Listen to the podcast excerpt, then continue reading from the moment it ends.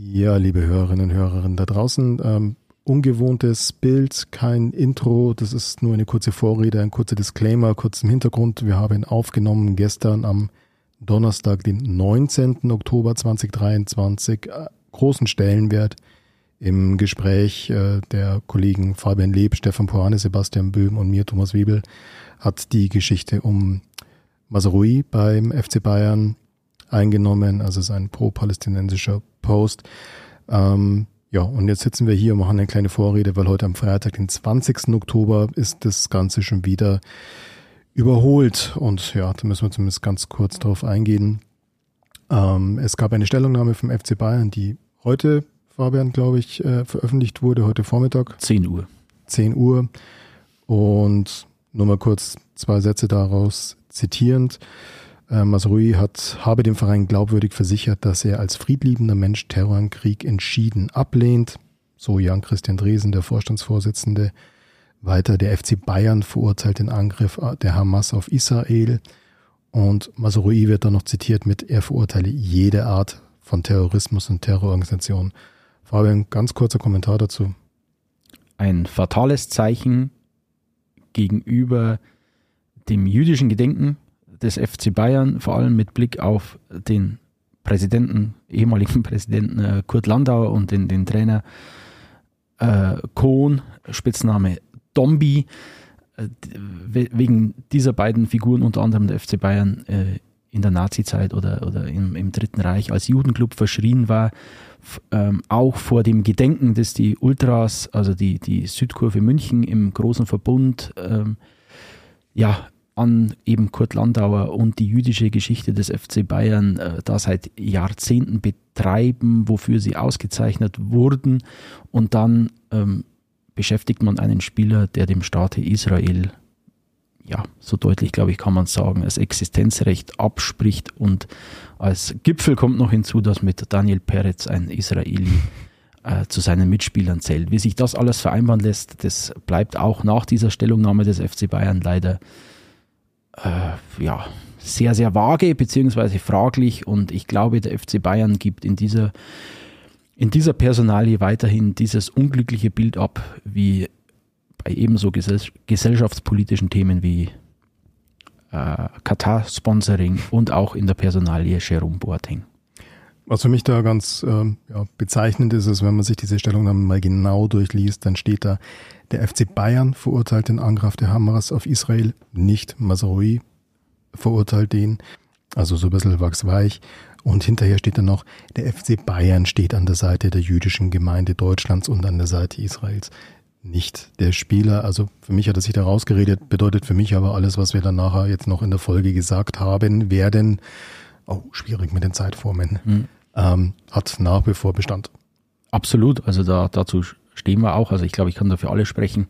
Wir waren da sehr deutlich. Wir hätten einen, ich glaube, so viel äh, Cliffhanger darf dann äh, auch sein.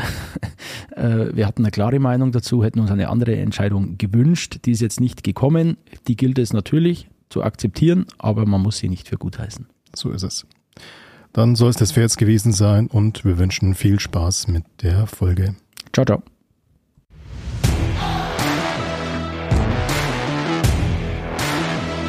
Weiter, immer weiter.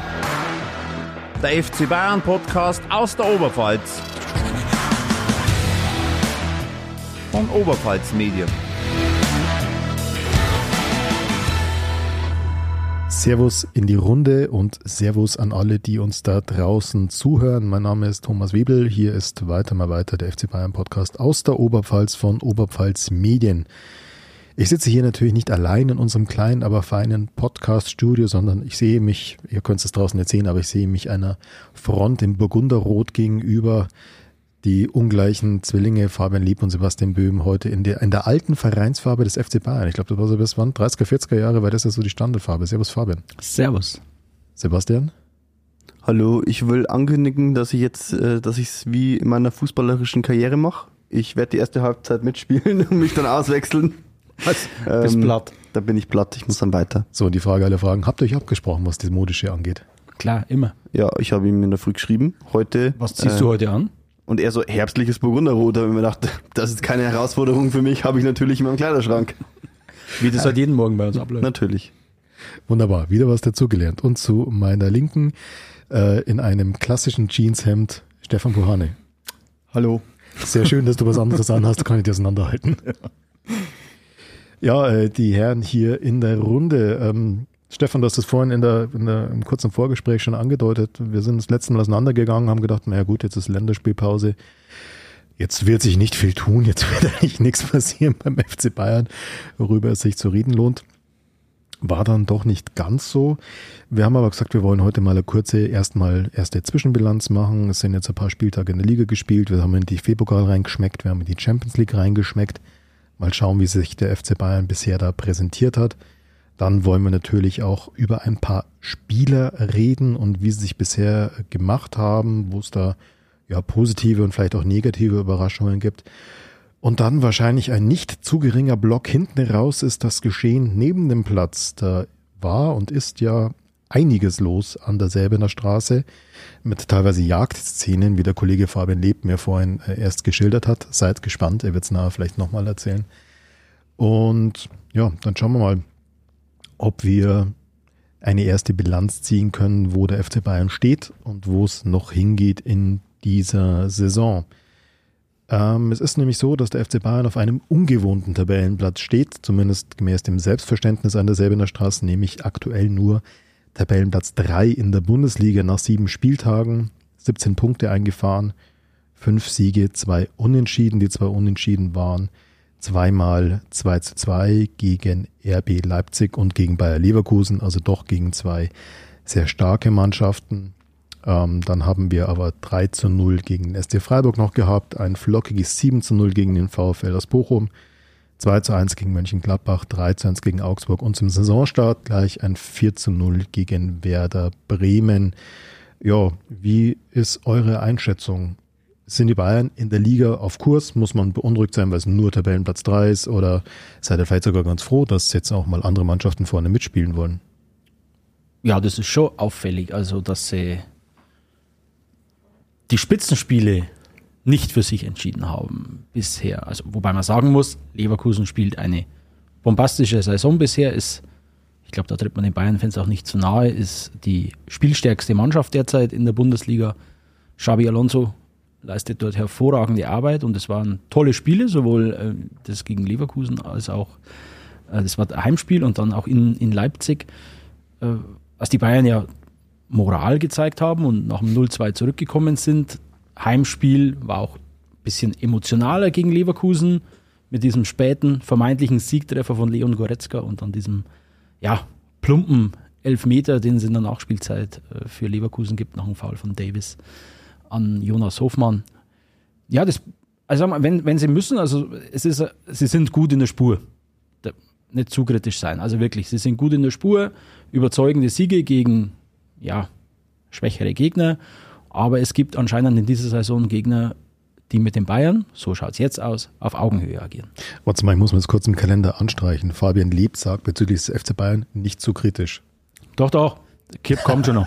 Nur die Ruhe. Das ist das äh, Burgunderrot, was sich von seinem Pulli aus in sein Gehirn frisst. Direkt ins Herz, Ja. ins rote Aber Herz. sportlich gibt es doch, mal ehrlich, natürlich kann man jetzt über Gegentore diskutieren, über, über, über taktische Schwächen, über, über äh, zu dünn besetzte Defensive und so weiter, kann man natürlich jetzt so philosophieren. Aber ich glaube, äh, unentschieden gegen Leverkusen ist okay zum jetzigen Zeitpunkt und auch 2-2 in Leipzig kann man mal spielen. Also, und den Rest haben sie sehr, sehr souverän bewältigt, sind in der Champions League mit zwei Siegen unterwegs, im Pokal weiter. Also, Bayern ist auf Kurs. Also für mich als Fan dieses Vereins, äh, der, das, ich bin ja der Einzige, der es zugibt hier, oder? ähm, Nee, nee, ich gebe es auch zu. Alles gut. Äh, für mich fühlt sich das alles gut an, alles okay, total in der Spur. Ich freue mich, dass es wieder ein, zwei, drei Mannschaften gibt, die da für ein bisschen Spannung sorgen. Ähm, alles gut, würde ich sagen. Also bis, obwohl ja einige Fehler, haben wir ja letztes Mal auch schon drüber gesprochen, äh, gemacht wurden in Sachen Personalplanung und äh, Kaderzusammenstellung. Äh, also dafür schaut es doch im Moment eigentlich ganz gut aus, würde ich sagen. Stefan, dem schließt du dich wahrscheinlich auch an. Ich schließe mich dem an. Äh, was die Bundesliga betrifft, ich denke, dass ähm, Stuttgart im Laufe der Saison die Luft ausgehen wird. Äh, Leverkusen halte ich allerdings für einen richtig ernstzunehmenden Konkurrenten. Ich traue denen sogar zu, ganz ernsthaft um die Meisterschaft mitspielen zu können. Und ich bin mir auch ziemlich sicher, dass Dortmund äh, noch kommt. Also die sind jetzt äh, nach anfänglichen Schwierigkeiten, finde ich, auch wieder ganz gut in der Spur. Und mit dem Füllkrug wirklich einen guten Mann dazu bekommen. Der Reus erstarkt wieder. Ähm, ansonsten Champions League zwei für mich überzeugende Siege. In Kopenhagen muss man erstmal bestehen. Also das war ein enges Spiel. Äh, da haben sie eine hervorragende Ausgangssituation geschaffen. Ich fand auch den Auftritt im DFB-Pokal äh, ziemlich genial. Das war ja wirklich äh, das allerletzte Aufgebot mit den zwei Goretzka und Masrui als Innenverteidiger was die hervorragend gelöst haben und auch generell das Auftreten. Sie haben es halt einfach souverän runtergespielt, weil man hat ja so die Befürchtung gehabt, okay, das kann vielleicht auseinanderfallen und sie leisten sich da Blamage, aber das haben sie wirklich souverän gemacht. Also ich bin auch rundherum zufrieden. Harry Kane optimal, ähm, das Drumherum mit Tell und so weiter. Also könnte nicht besser laufen. Und was, was auch noch ein, ein wichtiger Punkt ist, ich finde auch die angespannte Personalsituation sehr, sehr positiv insofern, weil der Tuchel dadurch gezwungen wird, Leuten wie Gretzig und Tell äh, immer öfter eine Chance zu geben. Ich glaube ja nach wie vor, dass das Pokalspiel in Münster, dass das dem Tuchel ganz recht gekommen ist und er gesagt hat, okay, Kim, äh, die Licht und äh, Upamecano, uh, da zwickt's ein wenig ob's denen, ob das denen auch gezwickt hätte, wenn das ein Champions League Halbfinale gewesen wäre, wage ich einmal zu bezweifeln, um einfach nochmal ganz, ganz deutlich und wirklich übertrieben deutlich zu machen, wir brauchen da hinten noch ein, zwei Leute. Und weil du gerade Leverkusen angesprochen hast, ich frage mich ja schon die ganze Zeit, äh, wer wird das nur unter Haching in dieser Spielzeit? Heidenheim vielleicht. Weil ja. sie spielen ähnlich beeindruckend wie damals auch. Ja, na, also das kann man jetzt nicht vorstellen gerade. Also da ist Xabi Alonso nochmal eine andere Kategorie als Klaus Toppmüller äh, zu seiner Zeit. Das war Und, Christ, die Frisur Christoph war besser von Klausi. Also mit Haching war das nicht der Daumen? Das müsste der Daumen gewesen sein. War der Daumen. Boah, Christoph Daum. Jetzt wird gegoogelt. Ja, das wird aber bin auch bin immer, War das Daumen noch? Bin immer ziemlich, schon, ja. bin immer ziemlich Aber Topmüller war dann 2002, ein bisschen später mit dem, mit dem Triple-Vize-Kusen. Genau. Ja. Ja, ja. genau. Das war okay. Topmüller, ja. Okay, aber da, ja, genau. Aber ich glaube nicht, oder ich glaube, dass Leverkusen, so wirkt es aktuell, stabiler ist, als sie es damals äh, ja, wenn sie stabiler war. sind, dann werden sie Meister. Also bei, Würde bei, ich nicht ausschließen zum Stand jetzt, ja. Bei Leverkusen, bei Leverkusen trifft es natürlich äh, umso mehr zu. Die sind natürlich extrem darauf angewiesen, dass ihre so mal, ersten 13 Leute fit bleiben. Sobald sich da einer verletzt, die haben wahrscheinlich jetzt nicht so die, die breite Bank, dass das ausgleichen können. Und ähm, ich denke, das ist jetzt auch fast schon an der Zeit, dass man wirklich mal jetzt demnächst von Bayern seit den Florian Wirtz dann ganz öffentlich und ähm, äh, Angebot macht, um die ein bisschen aus der Spur zu bringen. Ich denke, da gibt's da gibt's den Patron am Tegernsee, genau. der dann in altbekannter Manier ja. Der FC Bayern braucht die besten Spieler Deutschlands und also kurz vorm Rückspiel Florian Wirtz würde ich das da dazu. Kurz vorm Rückspiel würde ich das platzieren. Irgend sowas wird kommen. Was mir halt an der ganzen Situation gefällt, ist, ihr habt es ja vorhin noch angesprochen, es sind mehrere Teams da oben mit dabei. Mit Stuttgart, ein Überraschungsteam, mit, sag ich mal, Leverkusen, RB und Dortmund, jetzt Mannschaften, die man da erwartet hätte. Und ähm, ja, das zeigt mir halt, dass es halt einfach schon funktionieren kann, wenn die einfach ihre eigenen Hausaufgaben machen und wenn die einfach ihre Leistung bringen. Ja, dann bringst du auch einen FC Bayern in Bedrängnis, dann stehst du auch mal vorm FC Bayern, dann sehe ich genauso wie ihr, gibt's auch sehr gute Chancen, den Meistertitel äh, aus München zu entführen, kann man ja schon fast sagen. Und dieses ganze Gerede in den letzten Jahren, wo es ja immer wieder darum ging, wie man die Bayern irgendwie strukturell schwächen könnte, sodass die anderen mal eine Chance haben, ist halt Käse. Ich meine, was Leverkusen da momentan macht, ich glaube, da sind wir uns ja alle einig, ist spielerisch auf einem Top-Niveau, super Trainer, talentiertes Team. Äh, Stuttgart, ja, kann ich mir auch vorstellen, dass der Einbruch noch kommt, aber momentan stehen sie natürlich schon auch beeindruckend gut da. Und ja, es ist spannend und ähm, ich habe auch das Gefühl, dass das auch beim FC Bayern, äh, ja, dass das den einen, einen oder anderen auch recht ist, dass es spannend ist, dass es quasi Mate Wiesen ist, sondern dass es ein bisschen ein bisschen intensiver ist in der Liga und vielleicht hilft es dann sogar für die anderen Wettbewerbe weiter. Stefan, du hast ja schon angesprochen, Champions League, zwei knappe Siege, ähm, 4 zu 3 gegen Manchester United und 2 zu 1 in Kopenhagen. Ähm, ja, das 4 zu 2 das Tor zum 4 zu 2 übrigens durch Matistel wurde dann von den FC Bayern-Fans zum Tor des Monats September gewählt. War wirklich ein, ein, ein hervorragendes Ding. Also da grätsche ich kurz rein, weil ich bei dem Spiel im Stadion war Mhm. und ähm, 4-3 klingt sehr knapp, gibt den Spielverlauf in überhaupt keiner Weise wieder. Also Aber das 1 zu 0 für Bayern war doch schon eher so ein abgefälschter Glückstreffer von Ja, den, nee, nee, den lässt der Torwart einfach Ja, durch, genau. den muss er halten. Aber wenn es da nach 70 Minuten 5, 6, 1, 0, wie auch immer, für Bayern steht, sagt jeder im Stadion, okay, ja, gibt die Verhältnisse auf dem Rasen wieder. Und dann, dann führst du relativ deutlich, kriegst zwei blöde, späte Tore, wo es dann am Ende 4-3 schaut relativ knapp aus. Äh, so war der Spielverlauf. also aber nicht. 4-3 ist auch so knapp wie es Ja, geht. ist, aber man Sieg. muss sagen, das 4-3 fällt mit dem Schlusspfiff, Ja. danach wird gar nicht mehr angepfiffen und Bayern war sehr, sehr dominant in diesem Spiel und äh, Manchester United in allen Belangen überlegen. Ja, worauf ich aber eigentlich kurz raus wollte, war Matistel, der eben da das 4 zu 2, das Tor zum 4 zu 2 geschossen hat und der in Kopenhagen auf Vorwärts von Thomas Müller auch den Siegtreffer äh, geschossen hat. Ähm, da habe ich mal kurz ein bisschen in die Statistik reingeschaut. Wenn die Zahlen, die ich mir da rausgeschrieben habe, stimmen, dann kommt Matistel in der Champions League momentan auf zwei Tore bei 16 gespielten Minuten. Äh, Das ist äh, eine Quote, da brauchen wir nicht drüber reden. In der Bundesliga ist er natürlich wesentlich schlechter. Da schießt er im, im Schnitt nur alle 47 Minuten ein Tor. Ähm, ist auch mit, äh, mit Gyrassi von, von Stuttgart natürlich absoluter Spitzenplatz. Danach kommt, hinter den beiden kommt erstmal länger nichts mehr. Guter Mann. Guter Mann, kann man mal machen, ne? Wir, wir Ich weiß ja nicht, wer hat den immer hier schon angepriesen. ja, ich weiß kann mich nicht. nicht dran ich erinnern. kann mich auch nicht erinnern. Ich habe Aber, aber hat er jetzt nicht diese ganzen Tore geschossen, weil der Tuchel nicht das macht, was du forderst?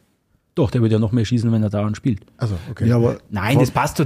Also da muss ich wirklich sagen, er macht es gut. Er lässt ja teilweise auch mal Kane mit Tell. Tell kommt ja dann meist über den linken Flügel und manchmal aber auch vorm, vorm Spiel in Preußen Münster im Pokalspiel war das, als der Tuchel äh, gesagt hat, hat der Tell, glaube ich, auch in, in 80., 85. irgendwann sein Tor geschossen.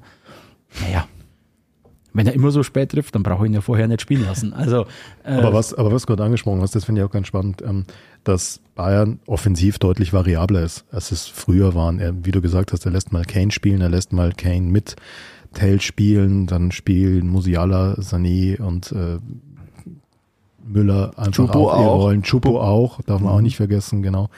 Es ist variabler in der Offensive, das, das gefällt mir ehrlich gesagt schon sehr gut. Was mir nicht so gut gefällt, du hast es ja schon angesprochen, Stefan, war die gloriose Innenverteidigung im DFB-Pokal ähm, mit Conny Leimer als Rechtsverteidiger, das ist ja schon fast Tradition. Aber daneben dem armen Leon Goretzka, der dann in die Innenverteidigung hinten rücken muss. Aber ich, Fabian, ich bin da bei dir. Vielleicht ist das dem Thomas Tuchel gar nicht so schlecht gekommen, dass er gesagt hat, naja, kann ich mal zeigen, wie eng eigentlich die Personalsituation ist. Mein, Ähm, mein Lieblingsportal äh, transfermarkt.de hat ja, Ja. die neuen, die neuen äh, Spieler, Ah, das ich ja gelesen. die. Marktwerte Ja, ja. veröffentlicht und Mathis Tell hatte im Juni dieses Jahres 23 einen Marktwert von 20 Millionen. Ist für einen 18-Jährigen schon immer nur beachtlich. Sein aktueller Markt- Marktwert beträgt 50 Millionen Euro.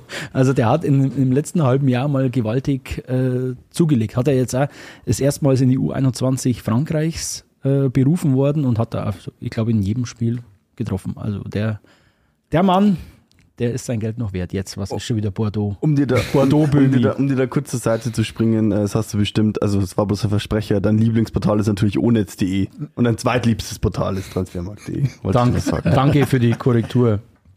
vielen Dank, Herr Böhm, vielen Gerne. Dank für die Korrektwe- Zurechtweisung. Also ich, Kriegst du jetzt eine Gehaltserhöhung? Nee, okay. Ich, denk, ich denke nicht. ich glaube, ähm, es stimmt schon, dass äh, vor allem der Fabian den Mattis Tell immer gehypt hat ohne Ende. Danke. Ähm, Ich möchte erst wissen, wenn der Rizzi irgendwann einmal Stammtorhüter Warte, ist, dann, dann Warte. schmeißt er wahrscheinlich eine Party fürs Ritzi ganze Haus. Hülsmann. Genau. Nee, aber äh, Mathis Tell, das war ja immer so eine Geschichte. Das ist ja, das ist, ich habe, ich glaube, ich habe es das letzte Mal gesagt. Da habe ich mal kurz so äh, deine, deinen Part als Fußballromantiker eingenommen. Ähm, da hofft man natürlich drauf, dass so ein Kerl dann wirklich äh, durchstartet oder so. Aber bei dem, glaube ich, ja, könnte es wirklich passieren, weil alles, was man mit ihm in Verbindung bringt, alles, was man von ihm hört, jetzt haben sich ja kürzlich auch Mitspieler über ihn geäußert, absolut lobend, ähm, wie er die Sache angeht und letztendlich, dass er halt trifft. Also das ist ja auch so eine Geschichte, ja, ich weiß jetzt nicht, ob das immer sowas mit der Qualität des Spielers zu tun hat. Also das, ja, auch, aber das ist natürlich schon auch oft dem Zufall geschuldet. Also wenn du in der 85. Minute eingewechselt wirst, nein. Würde ich ganz klar widersprechen. Ja, Weil okay. ich bin, ich bin total äh, begeistert, wie sehr dieser sehr, sehr junge Spieler schon äh, dem Spiel seinen Stempel aufdrücken kann. Also ich finde den so athletisch in seinem Spiel und der hat so kluge Bewegungen schon drin, ähm, dass es eben, das ist, das ist ja, finde ich, das, das Herausragende, dass es eben nicht Zufall ist oder in Anführungszeichen Zufall oder dass er irgendwie angeschossen wird oder so oder dass er mal mit Glück richtig steht oder alle das für ihn machen. Der, der kreiert das Spiel schon richtig gut mit, wenn er da und er macht auch teilweise den Unterschied, wenn er halt dann vielleicht noch ein bisschen frischer ist und dann reinkommt. Das ist schon gut. Da wollte ich auch gerade äh, drauf hinaus, also sprich, ich wollte erklären, warum der Fabian natürlich nicht recht hat. Ähm, du hast einen Punkt, hast du gerade schon angesprochen. Da kommt äh, hoch, also hochathletischer 18-Jähriger, 18 ist er noch, und er kommt dann irgendwie in der 70. Minute, wenn die Gegner schon so ein bisschen platt sind. Ah, Das ist geil für den. Ich meine, der hängt, der hängt jeden gegnerischen Innenverteidiger ab. Das ist cool. Und das Zweite ist, ähm, ich glaube, es ist für, für einen jungen Spieler wie den mit, mit relativ wenig Erfahrung, hoch veranlagt, hochtalentiert. Ich bin beide Stefan, ich kann mir auch gut vorstellen, dass der den absoluten Durchbruch schafft, dass der ein absoluter Weltstar wird. Aber ich glaube schon, dass das für den auch ein Vorteil ist, dass nicht die komplette Last, die komplette Erwartungshaltung auf seinen Schultern ruht, sondern du hast halt da jetzt noch so anderen Leute, andere Leute mit drin in der FC Bayern Offensive, wie einen Harry Kane, der so der etatmäßige erste Stürmer ist momentan. Und ich glaube, das tut zum jungen Spiel auch gut. Also ich wage die Prognose, wenn du den jetzt jedes Spiel von Minute eins ab spielen lässt, ähm, er wird sich natürlich schwerer tun. Der wird erstmal behagt werden von der gegnerischen Innenverteidigung, wenn die Anno fit sind. Die würden ihn immer ein bisschen auf die Knochen steigen. Also versteht's nicht falsch. Grandioser Spieler, brillante Tore gemacht. Nach allem, was man hört, auch vom Charakterlichen und wie er in die Mannschaft passt. Also phänomenal für so einen jungen Burschen. Gibt's ja andere Fälle auch. Ähm, aber für seine Entwicklung ist, glaube ich, dass die momentane Situation, er kann kommen, er kann glänzen, aber er muss nicht die komplette Last tragen, schon eine positive Sache. Richtig, aber was kommt, was ist der Hauptgrund für mich für diese Leistungsexplosion jetzt? Natürlich, er kriegt mehr Spielzeit, ist klar, aber weil er vom Mentalen her seine Rolle zu 100 Prozent annimmt. Also man kennt ja andere Beispiele. Als ich gegen Manchester unten war, wurde danach auch jeder etablierte Spieler auf Matistel angesprochen und alle haben das mehr oder weniger unisono so gesagt. Ich, glaub, ich weiß, Leon Goretzka oder Thomas Müller, irgendeiner war es, der dann gesagt hat, wir hatten hier auch schon andere Fälle von 18-Jährigen, die sind gekommen und haben gedacht, Jetzt wir, reiß, wir Ja. reißen hier die Welt ein. Und wenn ich dann auf der Bank sitze, oh, dann haben sie die Lätschen runtergezogen und waren beleidigt und sind dann und haben dann 15 oder 20 Minuten Spielzeit als Beleidigung empfunden, so ungefähr, ich muss doch von Anfang an spielen. Und bei dem wirkt es einfach komplett anders. Er nimmt diese Rolle an und wenn er sagt, okay, ich habe 15 Minuten, reicht, passt, da zeige es ich. Und- es wäre aber trotzdem interessant gewesen, wenn er, wenn er wirklich mehr Spielzeit bekommen würde, was dann aus ihm wird, weil ich, ich sehe das nicht ganz so. Ich finde, das ist so eine typisch deutsche Einstellung, ja, die Jungen nicht verheizen. Nee, nee, der also, muss spielen. Du hast ja in sehr vielen anderen Ländern, Michael Owen damals in England, gibt es ja zig Beispiele, die auch mit 17, 18 da ins kalte Wasser geschmissen worden sind und die das dann auch wirklich hervorragend gemacht haben. Musiala war auch erst 19, als er jetzt zum Stammspieler gemacht wurde. Aber ja, wahrscheinlich ist trotzdem besser, ähm, wenn er jetzt diese langsame Entwicklung nimmt, wobei es natürlich schon die Frage ist, der Harry Kane, der wird jetzt wahrscheinlich schon auch noch ein paar Jährchen vor, um zu spielen.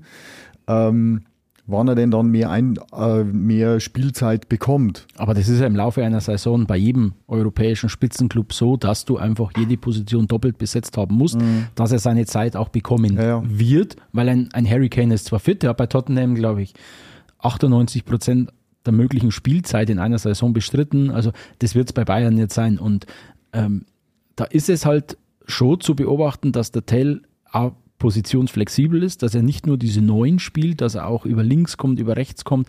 Exemplarisch hier wieder sein, sein Tor gegen Manchester United, das er über die rechte Seite vorbereitet oder selbst vorbereitet, also erst Harry Kane bedient, der scheitert, dann geht er ins Zentrum, erster Schuss wird geblockt und dann ist der Abschluss von der linken Seite. Also der ist so polyvalent im, im, im Offensivspiel einsetzbar, dass der seinen Weg machen wird. Und ich glaube auch, dass er, wenn er denn mehr Spielzeit bekommen würde oder mehr Last auf ihm lasten würde oder er praktisch ja, dauerhaft in der Sturmspitze oder auf links oder auf rechts oder wo er immer spielen müsste, der würde genauso zünden. Wir müssen halt jetzt bloß schauen, dass wir noch irgendeinen Verwandten in seiner Ahnengalerie finden. Nein. Der, Lass die mal Das für ist, eine Frankreich typische, spielen. das ist so eine typische Bildgeschichte. Echt, wo können wir, kann man Mattis Tell, jetzt wenn er fünf Jahre in Deutschland spielt, dann dürfen wir ihn einbürgern und was weiß beim, ich. beim Show dann die hat es Ja. damals geklappt. Ja, also Könnt ihr euch an den erinnern? Ja, ja. KSC, Ja, ja, Südafrikaner. natürlich. Das Krokodil. Genau. Glaub Crocodile Dundee. zwei Länderspiele gemacht Ja. und ist in der Versenkung verschwunden. Aber Hauptsache für Deutschland Aber gespielt. was man, was man bei dieser Diskussion nicht vergessen darf, ich bin zum Beispiel überzeugt davon, dass ähm, der Franz mit S der Zweite ist, der A, Stammspieler bei Bayern und B, ja, früher oder später dann Nationalspieler wird. Weil ich glaube, der Junge ist vom ganz, von der ganzen Herangehensweise her ähnlich und wenn er denn gespielt hat, also das, was er da macht mit, mit so einer Spielfreude, mit so einer Unbekümmertheit und mit so einem ja, Selbstvertrauen, wo er da, ich glaube im Pokal war es ja, da ist er, da hat sich irgendeiner Der Gnabry hat sich der Gnabry hat angebrochen, genau ja. den Arm gebrochen und hat dann gespielt und das war eine Freude, ihm beim Spielen zuzuschauen, muss ich wirklich War sagen. auch klasse vom Tuchel. Natürlich Mhm. war es ein Drittligist, ist klar. Aber Gnabry verletzt sich nach ganz weniger zehn Minuten oder was. Und dann bringt er gleich den Youngster Naja, wirklich. Deswegen sage ich ja, das, ich bin äh, ob der angespannten Personalsituation nicht mal so traurig, weil er eben gezwungen ist, dann eben diese Jungen ins Wasser zu schmeißen. Und das ist, das ist, finde ich, finde ich ziemlich Man genial. hat durch den Fernseher durchgesehen, gemerkt, gespürt, wie er Bock hat auf dieses Spiel. Genau. Weil er genau, also hat angesehen, das ist jetzt meine Chance. Ja. Ich muss das jetzt, so der hat ja schon in der Vorbereitung teilweise brilliert, äh, muss man schon sagen. Und äh, jetzt, also im Pokal war das schon nochmal eine andere äh, Hausnummer und da hat er gewusst, okay, ich muss jetzt liefern. Aber da gibt's, da Der hat auch gibt's dieses Tor zum Beispiel hat er erzwungen. Der, der wollte das, der wollte unbedingt und das war, Mhm. ja, Aber da gibt es schon andere, die dann in so einer Situation in den jungen Jahren halt dann 70 Minuten lang Querpässe spielen oder so, ja, das sie nicht trauen. oder von- verkrampfen. Das kann, man kann ja auch überpacen. Genau. bisschen, ne? Von ihm war es aber wirklich so, bei jedem Angriff ist er mit nach vorne, hat sich angeboten, war, war ständig unterwegs. Das war wirklich äh, absolute Freude, den zuzusehen. Ja gut, nach allem, was ich gelesen habe, ist es ja mehr oder minder ausgemacht, dass es einer von denen ist, den man an die erste Mannschaft heranfinden will, der seine Einzelzeiten bekommen soll. Aber das ist doch schön, eine schöne Weiterentwicklung. Wir reden Ja. jetzt über Tell, wir reden über Kretzig. Das sind doch schon mal wieder zwei Youngster. Ritzi Hülsmann war auch schon mal auf der Bank gesessen in dieser Saison. Also, da sind schon mal zwei Youngster. Oder drei. Weil, weil ja meine Zeit hier ein bisschen knapper heute ist, wollte ich ihm eine Frage in den Raum werfen. Wie cool ist es eigentlich, dass ziemlich wahrscheinlich Sokrates zum FC Bayern wechselt Hör im halt auf. Hör halt auf. Finde ich super stark. Hör halt, auf Finde ich, ich war schon immer Fan. hör halt auf mit sowas. Doch. Echt. Nein. Das ist doch nicht der FC Bayern, die jetzt schauen, wo sind irgendwelche abgehalfterten Stars, die gerade keinen Vertrag haben, Doch, die holen wir jetzt. Genau Nein. das ist der FC Bayern in der Winterpause. Nein, Weil sie einfach in der, versagt haben. in der Äh, Winterpause schon gleich fünfmal nicht, weil, weil da dürfen sie, ja wieder, haben. dürfen sie ja wieder verpflichten. Da haben sie versagt. Da haben sie Ja. einfach Fehler begangen, die müssen sie jetzt halt. Die retten sich jetzt schon in die Winterpause mit dem Kader. Also- ja, ja, ja, ja, natürlich, aber in der Winterpause, sag In ich der ja. Winterpause brauche ich ja keinen vertraglosen Spieler holen, da darf ich ja normal verpflichten. Ja, ja, das meine ich ja. Deswegen aber holst du nicht einen, einen abgehalfterten Sokrates. Nein. Also als Hintergrund muss man vielleicht sagen, der Sokrates hat, wenn ich das richtig gesehen habe, seinen Vertrag beim griechischen Erstligisten, wo er momentan ist, nicht verlängert. Um äh, die Option eventuell zu haben, zum FC Bayern zu wechseln. Betis Sevilla wollte ihn schon Aber- holen, holen genau. jetzt als vertraglosen Spieler. Aber er hat Und sich er ja wartet auf den an- Anruf vom FC Bayern. Und dann sage ich, wenn einer auf den Anruf vom FC Bayern wartet, Ja. dann soll sein Handy aus dem Fenster Ich schmeißen. wollte das auch auf dem klingelt nicht. Anrufen FC Bayern, also kann ja jeder. Ja, Ist ja nicht verboten. Warten kann man. Das ist ja nicht verboten. was? Das kann man mir ja nicht vorwerfen. also wer meine Leistung gestern Abend bei den Mittwochskickern gesehen hat, ich warte jetzt auch auf den Anruf vom FC Bayern. Also ich sag mal, der Sokrates vor sieben Jahren, mittlerweile ist er 35, dann hätte ich gesagt, ja, kann man mal machen in der Winterpause, aber jetzt mittlerweile. ja, ich dachte, ich ernte mehr Zustimmung. Dann können wir auch über was anderes wieder reden. Jetzt ein Jerome auch nicht mehr kennen. Nix da. Also Oder schöne Überleitung. Schöne Überleitung.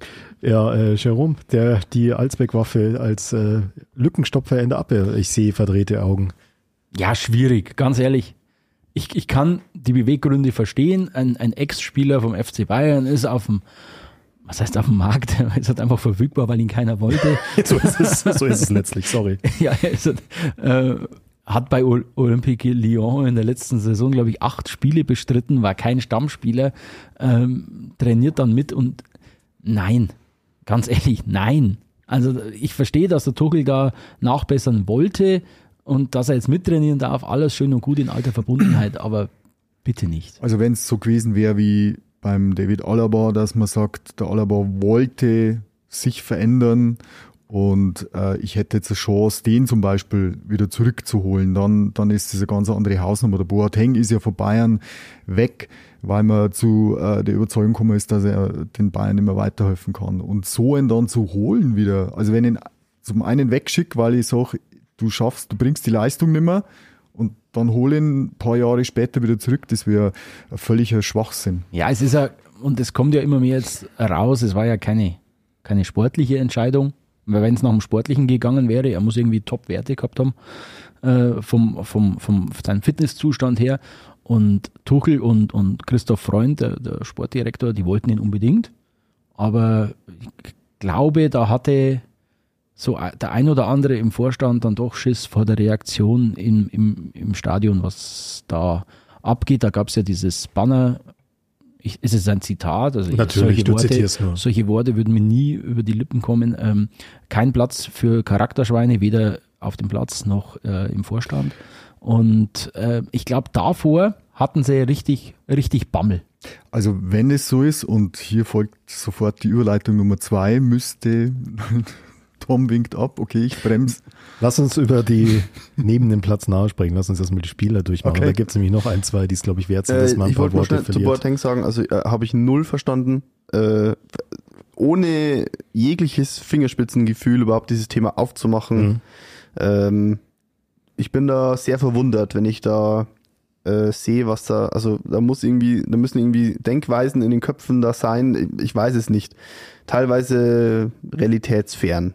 Also ganz, ganz schwierig, muss ich echt sagen. Hab Also ich kann es sportlich wirklich nachvollziehen. ja, aber das ist halt einfach, also das kannst halt nicht machen. Das kannst du nicht machen. Ja. einfach, und jeder sagt dir das und, und sie versuchen es trotzdem irgendwie durchzudrücken. Das war, sie haben es halt einfach mal probiert. So, ja, jetzt laden wir mal zum Training ein und dann schauen wir mal, ob irgendeine Rückmeldung kommt. Natürlich kommt Rückmeldung, weil die Leute nicht blöd sind. So, das ist, ach, weiß ich nicht. Also da irgendwie ging da ein bisschen das Gefühl für die Fans und für die, für die, für die Leute, die einfach den FC Bayern äh, lieben, ging irgendwie, also es, irgendwie fehlt das jetzt inzwischen, muss ich sagen. Aber Sebastian, abgesehen von der Geschichte außerhalb des Platzes, glaube ich, wäre es sportlich auch Blödsinn gewesen. Weil ich, ich setze doch jetzt nicht, ich setze doch jetzt nicht den äh, Boateng, äh, dem, den unseren 18-jährigen Nachwuchs-Innenverteidiger vor die Nase. Das ist ja. Das Gut, ist weil ja Tarek Quatsch. Buchmann auch noch verletzt ist. Ja, gut, verletzt, ja. aber dann, dann kann ich gleich, ich habe heute einen Bericht gelesen, dass der Dante immer nur topfit ist. Ein Stammspieler ist in, in, Freilich, in ich Frankreich. sehe schon die Dreierkette, Dante, 40. Sokrates, Boateng, Der sehe ist, ich schon. der ist jetzt 40. Also Das ist ein Träumchen, also bis auf Boateng. Aber, nach. Nein. nein. Also wir sind uns hier in der Runde einig. Nein, Punkt, alles gut. Dann würde ich gern zu jemand anderem kurz überleiten, der jetzt nicht ganz so alt ist wie Boateng, aber er schmeckt schon so langsam in die Richtung hin. Über den haben wir heute noch kein Wort verloren, was witzig ist, weil monatelang war er ja das einzige Thema, um das es ging beim FC Bayern, nämlich der, der Manuel. Hm? Manuel. nee fast, Harry Kane. Ach, der Harry Kane. Okay.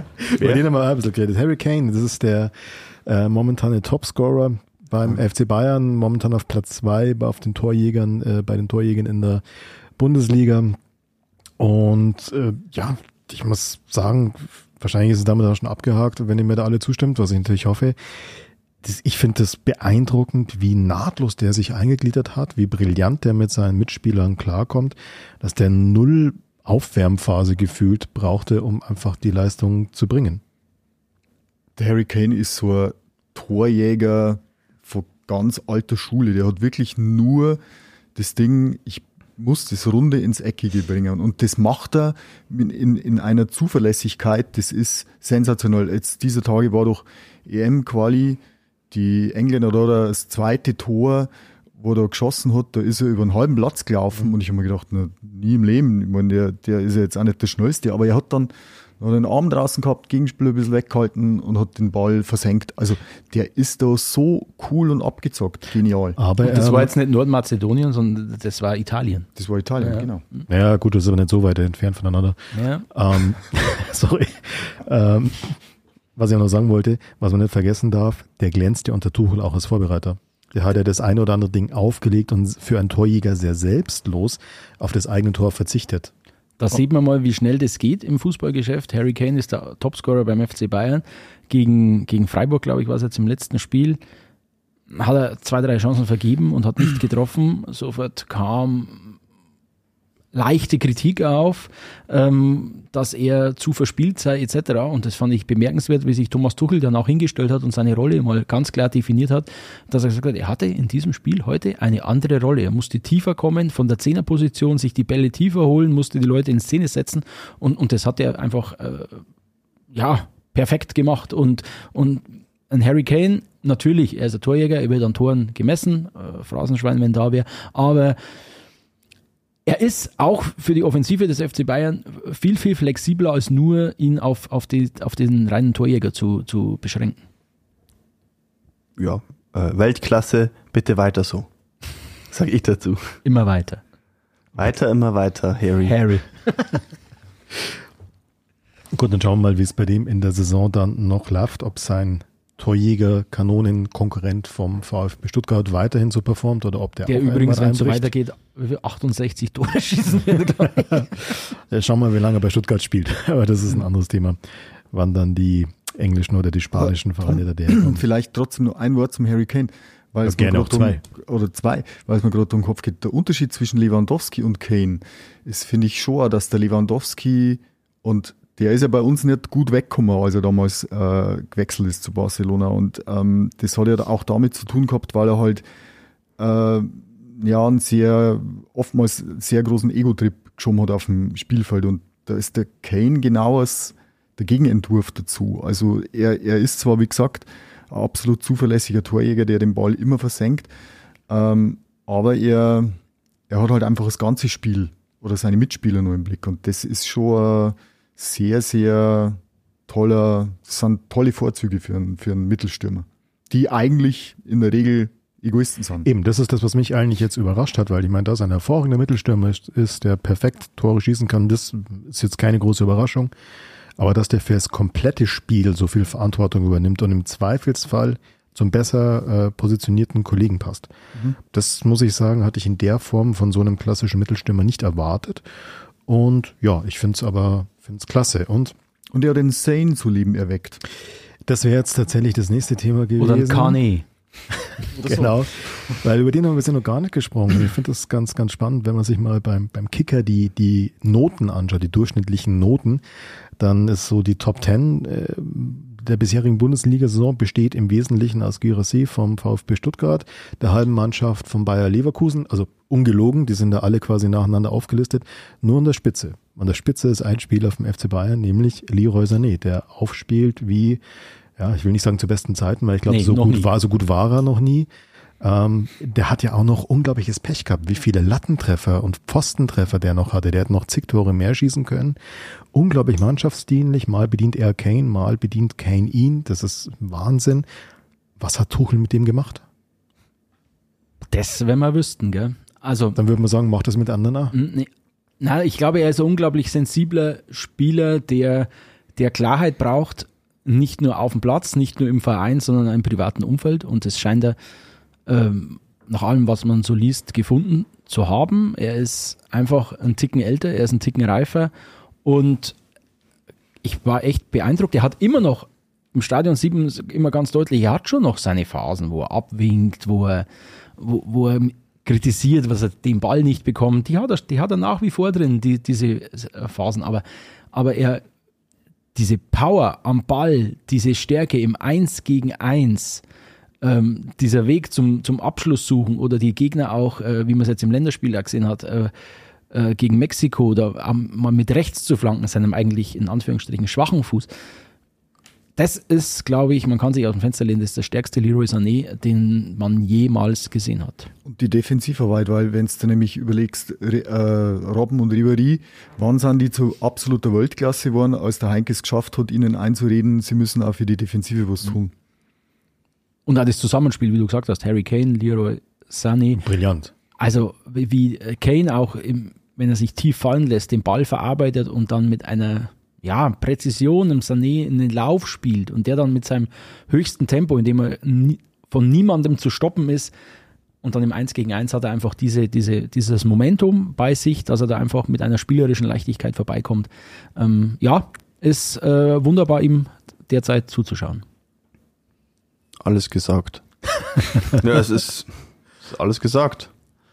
Also uneingeschränktes äh, Bejubeln von der Leistung von Leroy Sané. Ich glaube, da kann man auch tatsächlich, egal wie kritisch man ist, da kann man jetzt wirklich nicht viel finden, was da nicht so gut funktioniert. Apropos nicht so gut funktioniert, wie schätzt ihr denn bisher so die defensive Stabilität des FC Bayern ein, egal ob jetzt Bundesliga oder Champions League? Oh, lange Gesichter. Na, das ist schwierig, weil ähm, natürlich schaut es aus, du kriegst gegen Manchester 3, du kriegst gegen Leverkusen 2, du kriegst gegen Leipzig 2. Ähm, das, da, da, bewegen wir uns schon in, in, in ja, Dimensionen, was Bayern eigentlich nicht so gewohnt war.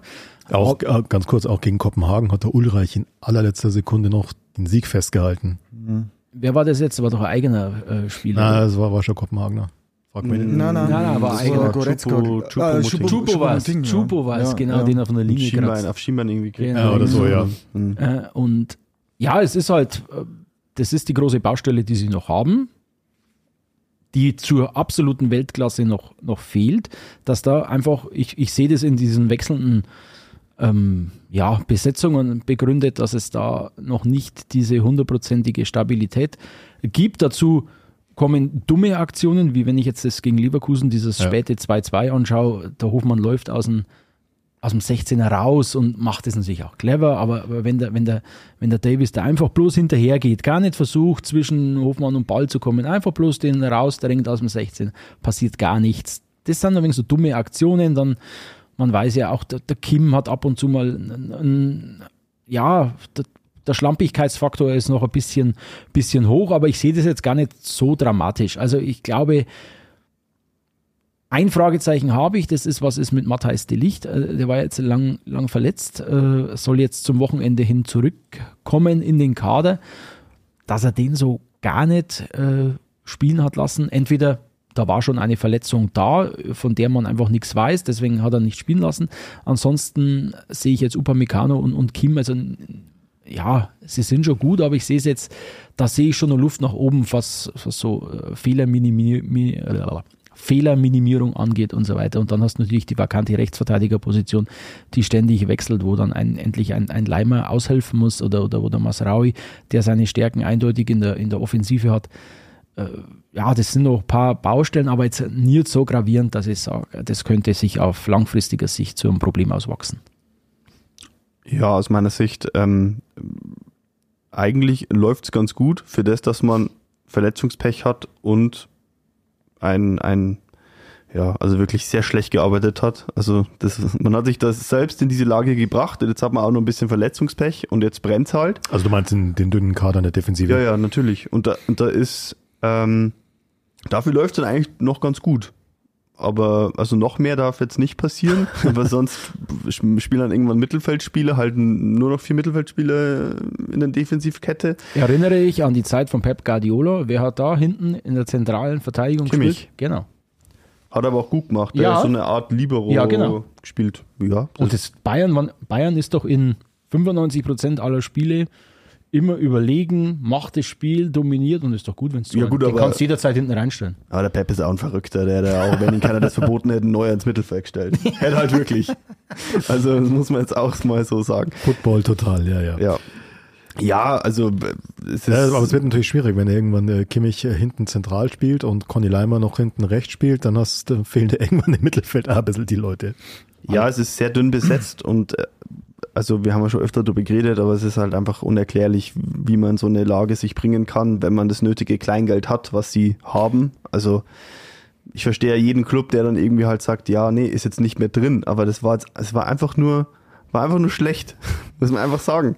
Ähm, und da muss jetzt im Winter viel passieren und das wissen natürlich alle Vereine und Du jetzt meinst, wird's halt teuer. Entsprechende Preise werden die anderen Also noch, aufrufen. Sebastian, nachdem du mir so oft widersprichst, jetzt widersprich ich dir Entschuldigung.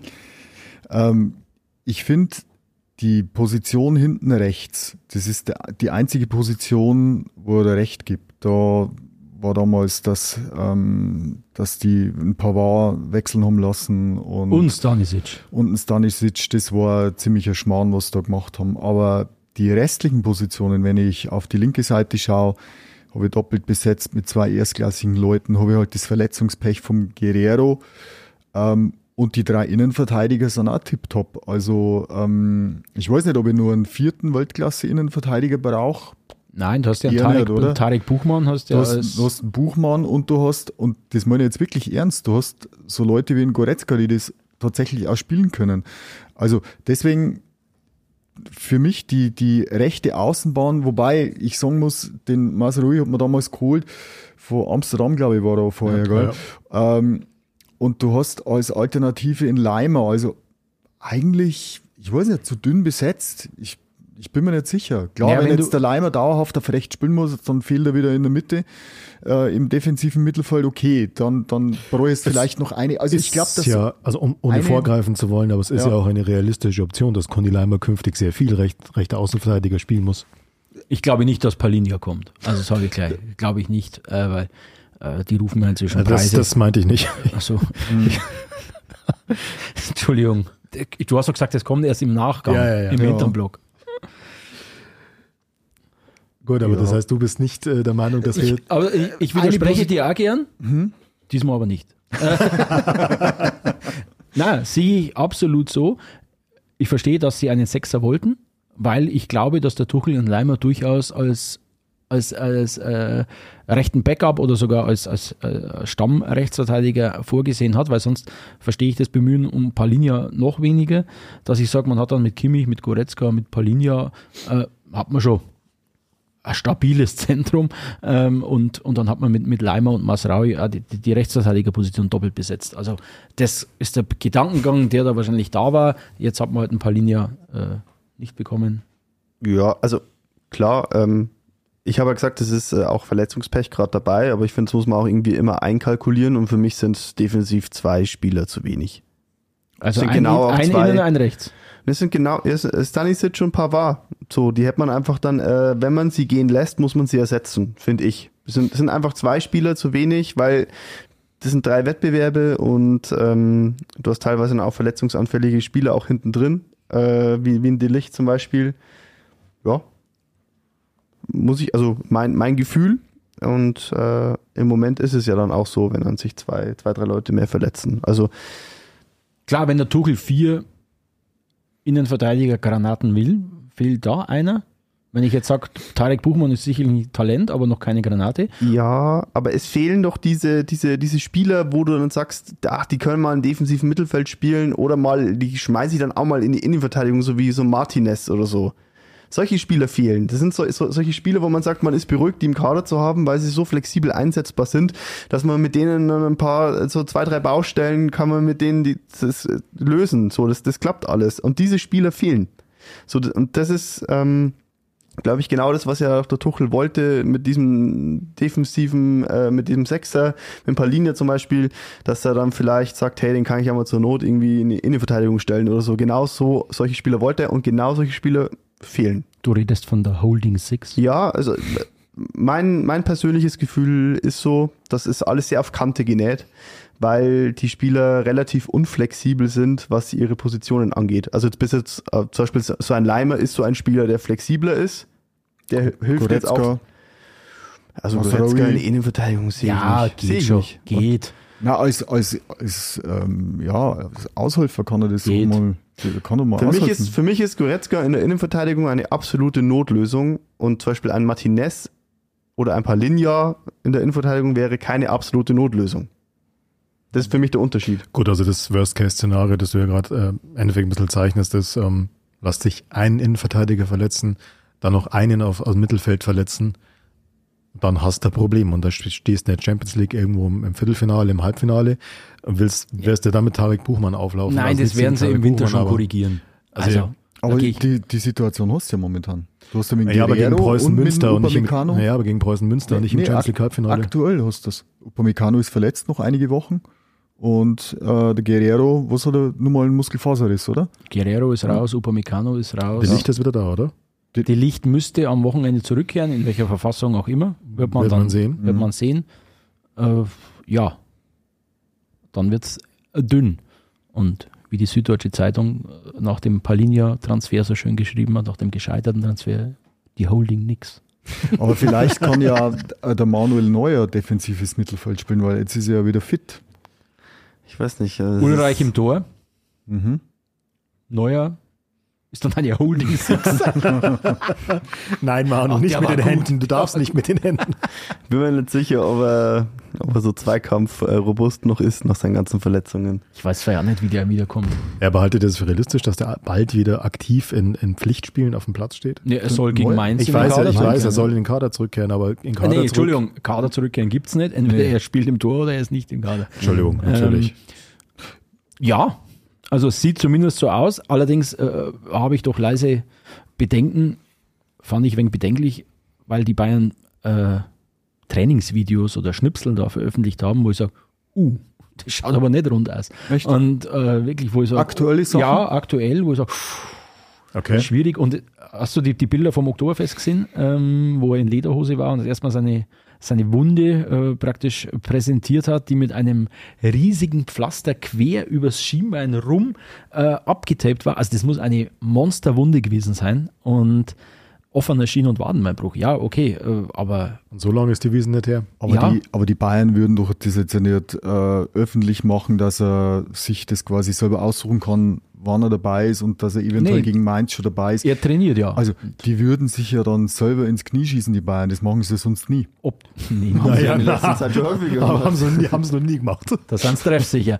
ähm, ob, ich, weiß, ich weiß es nicht. Es ist nur mein Eindruck. Kann mich ja enttäuschen. Aus dem, was ich so sehe, nach so einer, wie lange waren es jetzt, zehnmonatigen Verletzungspause, ist es ja völlig unrealistisch, dass er sofort wieder das abliefert, was, was er vorher gebracht hat. Und ob er da wieder hinkommt, weiß ich nicht. Ja, das ist die große Frage. Aber ich finde es absolut positiv, dass das jetzt scheinbar kurz bevorsteht, Richtig, weil nämlich das dann endlich, weil endlich eine Lösung dann kommt. Entweder man sieht, er, er packt oder er packt es nicht. Also entweder er kommt wieder und er, er kriegt seine alte Form wieder oder man sagt halt dann spätestens zum Ende der Saison, okay, neuer war ein guter Versuch, aber langt halt nicht mehr. Was mir ein bisschen irritiert an der ganzen Geschichte ist, dass es mal, mal dieses, mal jenes heißt aus der medizinischen Abteilung. Es ist nicht lange her, da hieß es, na, 2023 wird es nichts mehr, wir sind irgendwann 2024, jetzt heißt, ah ja, gegen Mainz könnte er wieder spielen. Ja, ich bin gespannt, weil ich meine, das muss man ja auch sagen, ähm, Phrasensau haben wir ja zum Glück nicht, wie der Fabian vorher schon festgestellt hat. Ähm, vielleicht, na, wahrscheinlich langt es auch gegen Mainz in der Bundesliga nicht, aber jetzt lass die mal irgendwie, äh, keine Ahnung, in einem wichtigen Champions League-Spiel gegen sehr robuste gegnerische Stürmer, die ihn da angehen. Also, da hätte ich Schiss. Ja, da hätte ich Schiss, dass da wieder irgendwas passiert und dann ist es vorbei. Dann, dann, dann war es das mit der Ja, aber Karriere. der, der ist jetzt wochenlang im, im, im richtigen Mannschaftstraining und auch da wird er gefordert. Also ich glaube, dass die da schon die medizinische Abteilung in Verbund mit Trainer und dem Spieler selber, dass die das dann schon sehr, sehr verantwortungsbewusst machen und dass er dann nicht, dass er das Alter hat, er, 38, 37, 36, keine Ahnung, dass er das Alter hat, wo das äh, realistisch einschätzt und dass er nicht mehr dieses, diesen jugendlichen Übermut hat, um zu sagen, ja, ich muss jetzt spielen, ich muss jetzt, ich glaube, da, da blickt er schon weiter. Ja, vielleicht, vielleicht ist er auch gegen einen Kader und spielt aber tatsächlich nicht, sondern Ulreich macht noch ein paar Partien, vielleicht wird er dann irgendwann eingewechselt unter großem Applaus hinterher, keine Ahnung. Oder dann am Mittwoch äh, bei Galatasaray. Ja, genau. Ist so, ja ganz, ganz äh, entspannt wird es. ja, so Freund, freundschaftliche Stimmung. Und Ich muss los. der Sebastian muss Schön, los. dass du da warst. Ja, ich, Magst, magst du noch ja. einen Kommentar zu einem anderen Thema abgeben oder hast die Zeit immer? Ja. Wir haben, wir haben ganz viel über die Defensive gesprochen. Ihr habt Mhm. vorhin schon äh, geunkt, es könnte sein, dass Kundi Leimer künftig äh, Rechtsverteidiger spielen muss, weil man sehen muss, was mit Mars Rui weitergeht. Mit seinen pro-palästinensischen Post. Ich will das jetzt gar nicht inhaltlich debattieren, aber die Frage ist natürlich doch, äh, ja, wie ist da eure Einschätzung? Glaubt ihr, dass Mars Rui irgendwie da mit einem blauen Auge davonkommt oder war es das mit dem beim FC Bayern? Was sie machen, kann ich nicht einschätzen im Moment. Ähm, aber also wir haben ja vorher schon mal kurz drüber gesprochen über das Thema meine Meinung ist eigentlich ganz klar. Also man muss ihn suspendieren. Ähm, die, der Post war, war so klar, äh, dass man da fast keinen Spielraum hat. Eigentlich keinen. Äh, vor allem mit der, ähm, mit der Geschichte des FC Bayern. Ähm, für mich gibt's da und vor allem, ich weiß nicht, ob du es ansprichst, wir wollen ja auch bei der Jahreshauptversammlung ja auch nochmal äh, die Satzung oder was es ist, nochmal ändern und nochmal verschärfen, dass man dann ähm, Leute äh, leichter dann aus dem Verein auch irgendwie ausschließen kann. Da, ich habe es nur überflogen vorher. Also wenn, wenn der den Schritt dann auch noch kommt, dann hat man ja noch weniger Spielraum. Also meine Meinung ist da ganz klar, äh, man muss ihn suspendieren. Das ist genau der erste Reflex, den man hat. Bloß ich glaube, beim FC Bayern gibt es dann einen Thomas Tuchel, der sicherlich, wenn ihm jetzt die Verantwortlichen sagen, du, wir schmeißen jetzt den Masraui raus, ich glaube, der kriegt Schnappatmung erstmal. Ähm, natürlich, der erste Reflex ist völlig richtig. Wer, wer Gewalt verherrlicht, wer hinter diesem Angriff äh, der, der Hamas steht, wer diesen gut heißt, wer diesen, wer da Solidarität damit bekundet, der hat beim FC Bayern nichts verloren. Punkt. Äh, aufgrund der jüdischen Geschichte des FC Bayern und ganz einfach auch vom normalen äh, Menschenverständnis Normales Denken, her, vom Ja. Menschenverstand her. Vor allem, wir haben ja gerade auch über den Boateng gesprochen. Ja.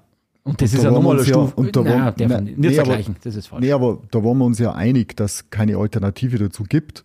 Und klar, Ich wollte bloß sagen, dass natürlich, das ist der Und- erste Impuls, den muss es geben, aber es gibt halt beim FC Bayern, der ist immer noch ein Fußballverein und, und, und so, so politisch äh, das alles ist und so, ja, so, so überladen das Fußballgeschäft da gerne wird. Der FC Bayern ist auch eine Fußballmannschaft und, und die in der Defensive auf Kante genäht sind. Und da jetzt nochmal einen Rechtsverteidiger zu verlieren, ich glaube, auch das wird bei denen gerade im Kopf abgehen. aber ich, Ja, ja. ich glaube aber trotzdem, dass der Druck der Fans, ähm, ja, die, ja, ich sag jetzt mal, die, die Geschichte rund um den Kurt Landauer, ähm, ja, wie, wie, wie soll jetzt fällt- Pflegen. fällt pflegen, Ja. ist ein gutes Wort, genau, ähm, dass der Druck von denen groß wird auf dem Verein und dass der Verein irgendwie nicht mehr kann. Und ich hätte es ganz ehrlich, äh, ähnlicher Fall war doch in Mainz. Mainz. Mainz. Genau. Die haben sofort reagiert, meiner Meinung nach vorbildlich und da waren die Bayern wieder hinten dran. Die hätten auch sofort reagieren müssen. Ja, aber er war ja nicht da. Er war ja nicht greifbar. Der El Gassi war, der El Gassi war da und war im Training bei Mainz und war sofort äh, da. Masraoui war irgendwo mit Marokko unterwegs äh, in der Welt zu Länderspielen und das finde ich schon fair. Der ist also gestern, heute ist äh, Donnerstag, der 19. Oktober und gestern am Mittwoch ist er zurückgekommen, musste sofort zum Rapport an der Selberner Straße antreten und diese Szenen, wo der Tom gerade beschrieben hat, also ich habe die in der Tagesschau gesehen oder was, das war, war ja verängstigend, wie der die, die, das, äh, die Geschäftsstelle da verlässt. Er blickt die Journalisten, die praktisch natürlich das mitbekommen haben, die warten und der legt einen Sprint durch die Selberner Straße hin, springt in einen, in einen äh, dunklen PKW, ich will jetzt die Marke nicht, ich weiß nicht, ob ich die Marke nennen darf, weiß ich nicht, äh, springt in einen dunklen PKW und, und braust davon, also Szenen wie auf einer Flucht getrieben. Das ist so unwürdig FC Bayern, ich weiß nicht, also wirklich, äh, allein von seinem Post her, von seinem Verhalten her, müsste man diesen Spieler mit sofortiger Wirkung freistellen. Vielleicht wählen sie die elegante Lösung, zu sagen, wir verzichten auf Masraui und werden ihn im Winter transferieren, Mhm. wenn du wieder Ersatz holen kannst Oder wir werden uns im Winter von Masraui trennen, bis dahin darf er noch spielen. Weiß ich nicht, weil du einfach die sportliche Situation auch im Auge haben musst. Ich stelle mir es nur schwierig vor, am Wochenende in Mainz, wenn sie spielen, äh, es wird eine Gedenkminute äh, für die Opfer äh, dieses Krieges geben und vor dem Hintergrund, dass du mit Daniel Peretz einen Israeli Ja, mit eben. im Team hast. Kommt auch noch dazu. Ähm, wie du das moderieren willst, intern schwierig bis Also du, ich, glaube, die, diese äh, Variante, dass er jetzt bis zur Winterpause nur spielen darf, das wäre ja völliger. ist nur Ja. vom sportlichen Gedanken Ja, her, dass du ihn dann in der Winterpause ersetzen kannst. Aber es sind Dinge, es gibt einfach Dinge auf der Welt, die sind wichtiger als der Sport und das muss man halt einfach auch mal einsehen. Und Ja. das, also das muss auch der FC Bayern hoffentlich einsehen. Ähm, ich wüsste nicht, äh, wie man das ganze Ding noch retten könnte. Ja, ähm, äh, er müsste sich irgendwie wirklich äh, entschuldigen Ja. und das ehrlich meinen oder ehrlich rüberbringen, aber das ist wahrscheinlich, glaubt das dann auch keiner. Ähm, ich weiß es nicht. Deswegen, ich, ich, ich sehe da keine andere Option. Ähm, also wenn ich so einen Post absetze, dann Richtig. brauche ich mich nicht entschuldigen, weil das ist meine Meinung dann. So, Naja, vor allem, dann, er dann hat kann sich- ich nicht zurückrudern. Das geht Vor allem, es war ja- ja ein sehr, sehr, also es war ja ein sehr emotional. sehr, äh, sehr klarer Post, also inhaltlich äh, war ja da, gibt's da eigentlich nichts zu deutlich. Ja, also, und, und vor allem auch emotional. Also deswegen, ähm, ich, ich denke aber, sobald dieser, diese Folge jetzt online geht, wird eine Pressemitteilung raus. Also ich, ich habe jetzt eigentlich heute schon den ganzen Tag damit gerechnet, dass der FC Bayern reagiert und ähm, ja, ich hoffe, dass sie das Richtige machen. Wenn der FC Bayern die Form abseits des Platzes der letzten Wochen äh, weiter behält, dann heißt Bayern stellt Masraui mit sofortiger Wirkung frei und verpflichtet stattdessen Jerome Boateng. Ähm, äh, weiß ich nicht. Au, au, au. Weiß ich nicht, das wäre so, wär so typisch Bayern. Nein, äh, darüber macht man jetzt keine Witze. Das Thema ist, ist viel zu ernst. Ähm, und es gibt keine Alternative. Nur versetzt euch mal in die Lage von Thomas Tuchel. Der beklagt einen zu dünnen Kader, vor allem in der Defensive.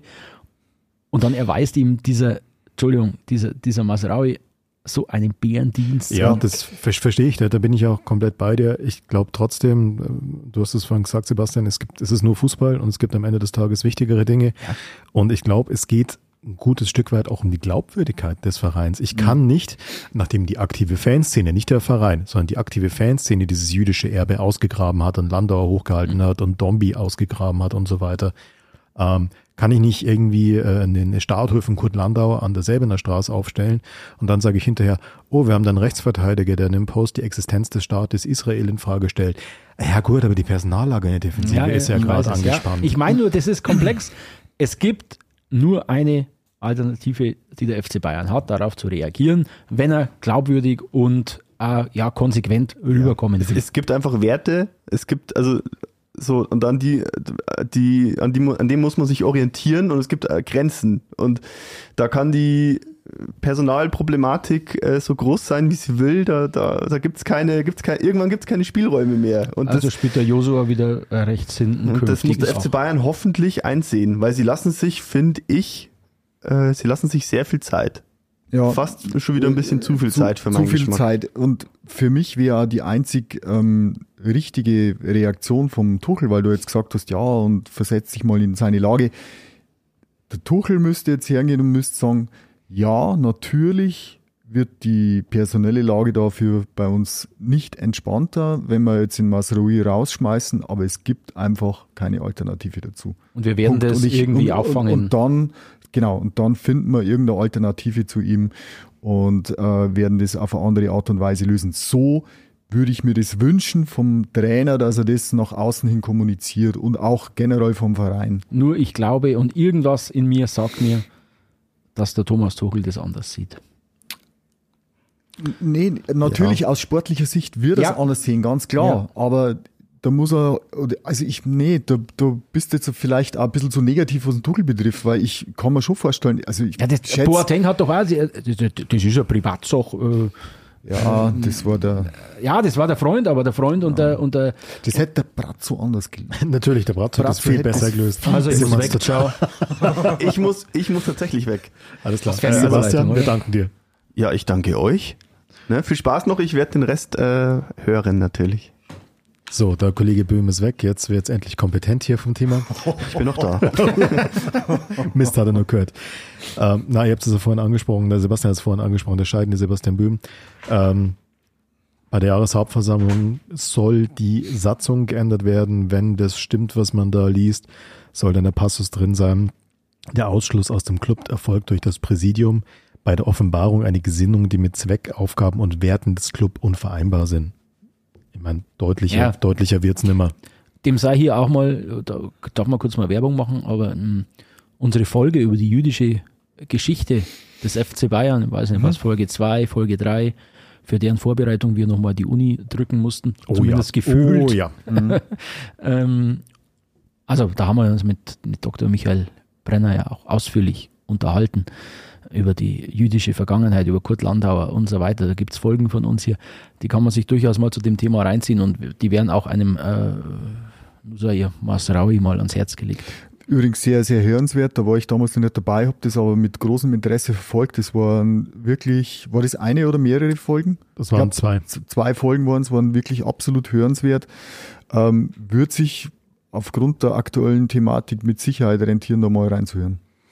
Ja, und wie gesagt, wenn man das ernst nimmt, wenn man diese Geschichte ernst nimmt, dann kann es meiner Meinung nach da keine, ja, keine zwei Wege Ja. geben, wie man mit der Situation umgeht. Und sportlich Ähm, wird man es, denke ich, bis zum Winter irgendwie und- auffangen und da muss Ja. man halt, muss man halt reagieren. Naja, und ich meine, der erste Fanclub hat sich ja jetzt auch schon positioniert und das waren jetzt nicht einmal die Großen. Jetzt warten wir mal, bis die Großen da abgehen. Willst du das haben als Masrui oder als Trainer, dass irgendwie dein Rechtsverteidiger von den eigenen Fans bei jedem Ballkontakt ausgepfiffen wird? Ich glaube, die werden ihn nicht auspfeifen, das werden sie nicht tun, das ist ihnen viel zu anstrengend. Ähm, die werden ihre Meinung sehr, sehr deutlich, Spruchbänder, Choreo, Ja. das Übliche. ganz sehr, sehr deutlich kundtun. Vor allem, du musst dir mal in die Lage versetzen. Stell dir mal vor, der steht in Mainz in der Startelf. Mhm. Und dann stehen die dort und halten eine Gedenkminute ab für die Opfer des Angriffs der Hamas auf den Staat Israel. Und dann steht einer, der das genau anders sieht, steht dann dort und, und, und was macht der in dem Ja, Moment? du kannst es ja runterbrechen aufs tägliche Training. Wenn er Mit dem, mit dem Peretz trainiert. Ja. Genau. Wenn Peretz trainiert, wie soll das funktionieren? Also es funktioniert ja nicht. Normalerweise müsste der Peretz hergehen und sagen, also Leute, Der oder ich. der oder ich, bin ich wieder weg, wenn, er, wenn, wenn der weiterspielen kann oder so. Also ich, nur mal, Also aktueller Stand, ähm, Masraoui war heute noch am Trainingsgelände, hat allerdings nicht mit der Mannschaft trainiert, sondern äh, hat eine individuelle Einheit. Offizielle Begründung, äh, Belastungssteuerung. also nur mal, die, die, Geschichte, die Geschichte war ja nicht so, dass, dass, dass der das irgendwie gesagt hat in irgendeinem Interview und das vielleicht irgendwie aus dem Zusammenhang gerissen wurde. Nee, es war wie, schwarz auf weiß. Wie auch, genau, das war schwarz auf weiß. So, und als das publik wurde, hätte es eigentlich nur eine sofort, sofort eine Reaktion des FC Bayern geben müssen. Also, dass der jetzt da halt nur rumrennt und trainiert da individuell, ist ja das schon eine Frechheit eigentlich. Ähm, normalerweise hätte es da sofort eine Reaktion geben sollen. Und ähm, ja, ich habe fast auch so ein bisschen die Befürchtung, äh, was du gerade gesagt hast, Fabian, dass, dass da wieder zu sehr rumeiern und dass sie da wieder nicht mit Ruhm bekleckern. Aber nochmal, ich, ich gehe trotzdem davon aus, sobald wir jetzt mit der Folge online sind, dass das schon eine offizielle Entscheidung da ist. Ich glaube, er hätte eine Chance gehabt, zumindest meine Überzeugung, dass es, wenn er einfach sich schnell und sehr glaubhaft ähm, ja, distanziert hätte, beziehungsweise sich entschuldigt hätte. Er hat schnell reagiert. Allerdings, Er er hat es nur schlimmer gemacht Ja, genau. dadurch, wenn man ganz ehrlich ist. Ähm, weil er auch den Terror der Hamas auch wieder mit keinem Wort irgendwie erwähnt hat dabei. Also sein Weltbild ist gefestigt, das ist auch in Ordnung. Wir haben Meinungsfreiheit, darf ja jeder denken, was er will, auch ein Masrui. Ähm, aber, Nein, also aber er, habe ich heute gelernt. Aber er es muss halt auch mit den Konsequenzen umgehen. Genau. es, Meinungsfreiheit hat seine Grenzen. Ihre Grenzen, die Meinungsfreiheit hat ihre Grenzen, Entschuldigung. Ähm, wer einen Krieg oder, oder ein, eine, eine Straftat oder einen Angriff äh, gut heißt, unterstützt, sich damit solidarisiert, begeht in Deutschland eine Straftat. Habe ich heute äh, gelernt und ja, da wären wir, glaube ich. So, und nachdem das aber noch nicht genug ist an Konfliktpotenzial beim FC Bayern, hätte man noch ein paar andere Geschichten. Boateng haben wir abgehakt, äh, an, abgehandelt, Masrui haben wir abgehandelt. Vielleicht ein, ein, ein kleines Zwischenthema, bevor wir noch zu einem größeren Thema kommen. Das Zwischenthema wäre Jamal. Musiala, da geht es um die Vertragsverlängerung. Die Musiala-Seite hat die Gespräche über die Vertragsverlängerung aktuell ausgesetzt. Äh, man liest, sie würden gerne erstmal die Entwicklung, die weitere Entwicklung des Vereines abwarten und auch gucken, ob man bei eventuellen Top-Leistungen Musialas doch noch ein bisschen höheres Gehalt rausschlagen könnte. Der Stefan winkt ab wie Sané zu besten Zeiten. Ja. Also, boah, also wenn, wenn das der Fall ist, ich wollte jetzt nämlich gerade sagen, der, der Musiala hat sich dazu entschieden, für die deutsche Nationalmannschaft zu spielen. Äh, deswegen gehe ich davon aus, dass er auch bei einem deutschen Spitzenclub bleibt. Aber wenn jetzt dieses Geeiere losgeht, also ich meine, dass jeder, wenn er Vertrag verlängert soll, werden soll, äh, da ein bisschen pokert, das ist ja, das ist ja ganz legitim, so jetzt mal. Aber äh, da, da, fehlt, da fehlt dann einfach immer diesen Managements so ein bisschen das Fingerspitzengefühl und sie wissen auch gar nicht, was sie da ihrem Schützling für einen Bärendienst erweisen. Also mit, mit solchen Aussagen. Ich finde das unmöglich, dass äh, man soll es doch einfach öffentlich die Klappe halten und einfach sagen, wir sind in den Verhandlungen, Punkt. Warum, so. warum sind die überhaupt in Verhandlungen? Wir haben jetzt 2023, der hat nur bis 26 bis ja, Vertrag. Gut, was, was, gut der FC Bayern würde gerne verlängern. Genau, ja. das, das denke ich halt, dass der FC Bayern, ja, natürlich ist ja klar, der FC Bayern will mit dem verlängern, natürlich auch äh, will ihm wenig Geld zahlen und das ist ja völlig normal, dass das zwei Seiten gibt. Die einen fordern viel, die anderen wollen wenig zahlen, dass man sich in der Mitte trifft. Aber dann solche Aussagen finde ich einfach völlig, völlig daneben. Ich, ich, ich hoffe für ihn, für den Kerl, dass das wirklich sein Management ist, dass da paar so Trolls drin sitzen und ähm, ja. Also ich bin jetzt tatsächlich überrascht. Ich war heute anscheinend sehr, sehr beschäftigt, weil ich äh, diese Thematik so aktuell gar nicht am Schirm hatte. Aber wenn ich da lese, er, äh, er beklagt seine Rolle, weil er in drei von neun Spielen auf der Bank gesessen hat. Das glaubst du ja wohl äh, im hm. Leben nicht. Also das ist eine reine Beratergeschichte. Natürlich, ähnlich, natürlich. ähnlich wie, hm. wie äh, bei, bei Alfonso Davis auch, äh, hm. der da ständig alle paar Wochen, ja. oh, Real Madrid ist ein großer Verein. Ja, stimmt. Aber, halt aber ganz, die Klappe. Aber ganz also, ehrlich, also 19 oder 20 Jahre jung oder nicht, aber da finde ich, da fehlt mir dann trotzdem so ein bisschen die, die Eigenständigkeit der Spieler, dass sagen, hey, Leute, stopp, stopp das, das will ich nicht haben. Ich will nicht so ein Image bekommen in der Öffentlichkeit.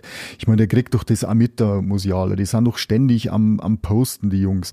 Ähm, warum kann der seine Leute da nicht herbremsen? Also das, das kann ich absolut nicht nachvollziehen. Kann ich nicht nachvollziehen. Nein, und auch wenn da dieses kolportierte Interesse von, von Liverpool stimmen sollte, mein Gott, also unnötiges Thema, das man jetzt da aufmacht. Ich weiß jetzt nicht, wer es letztendlich war. Ich denke mal, wieder eine rein beratergesteuerte äh, Story, die man, da, die man da abliefert. Aber ich glaube eigentlich, ich habe Musiala ein paar Mal erlebt, wie er sich gibt in, in der Mixzone, wie er dann, oder auch darüber hinaus, wenn man dann mal mit Leuten sieht, wie, wie er einfach, wenn, wenn er mal keine Kamera vor sich stehen hat, wenn er mal kein Mikrofon unter der Nase halten hat. Also kann ich mir eigentlich nicht vorstellen, dass der da jetzt, äh, natürlich wird er sich so über Gehälter definiert, kann ich mir nicht vorstellen.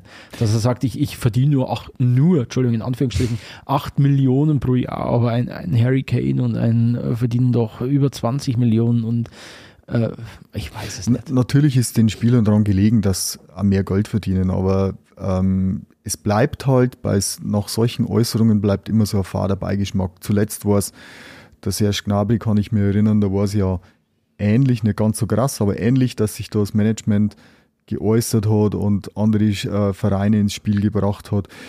Ich würde mir da halt einfach wünschen, dass die, dass die Jungs irgendwie ihre Verbundenheit mit dem Verein, aber gut, da sind wir wahrscheinlich zu sehr Fußballromantiker, dass sie ihre Verbundenheit mit dem Verein, sprich mit dem FC Bayern kundtun.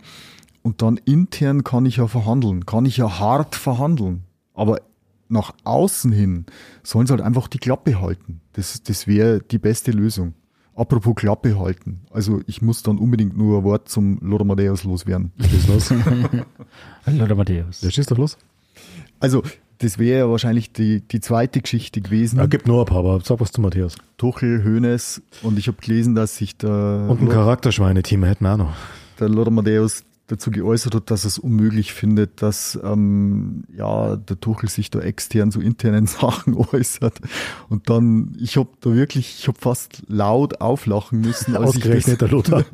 Der, der Lothar Matthäus, der in einer, ich, in der, in der einer von den zwei, drei Spielzeiten, wo der Jürgen Klinsmann beim FC Bayern war, sein Tagebuch geschrieben hat, der, der, der ganz offensichtlich der Verbindungsmann zur Bildzeitung war, jahrelang, ja, ausgerechnet der sagt jetzt im FC Bayern, er findet es nicht gut, dass, also ich wirklich, der Matthäus, ich halte von ihm, das war einer der, der Top drei Spieler, die wir jemals in Deutschland hatten, aber Ach ja. Neben am Platz, war es immer schwierig beim Loder. Es, es, war, es, es hat sich zwar gebessert, es hat sich gebessert und ich habe die letzte Zeit haben wir gedacht, naja, wenn er, weil als Experte sagt er ja wirklich intelligente Sachen manchmal, ähm, und ich habe mir dann gedacht, die Latte liegt niedrig. Wäre wär, wär das trotzdem nicht einmal. Ich hätte dann trotzdem mal gerne vielleicht in der Bundesliga als Trainer erlebt, aber wenn er dann so was raushaut, dann denke ich mir, Mensch, Matthäus, aber kommen wir doch mal kurz zum Thema, um das es eigentlich ging, nämlich um diesen kolportierten Konflikt zwischen Hoeneß und Tuchel. Da gab es ja ein Interview bei RTL, wo der Hoeneß an Tuchel schon ja, ziemlich angeschossen hat, wo er mhm. gesagt hat, dass äh, Tuchel habe unkluge Äußerungen getätigt, ähm, was die Transferpolitik des FC Bayern angeht. Ähm, Tuchel habe eine rote Linie überschnitten, äh, überschritten, weil er nicht sein eigenes Team schlecht aussehen lassen kann, indem er sagt, es sei dünn besetzt. Und davon abgesehen ist der Kader ja super, das sieht man ja jedes äh, Wochenende.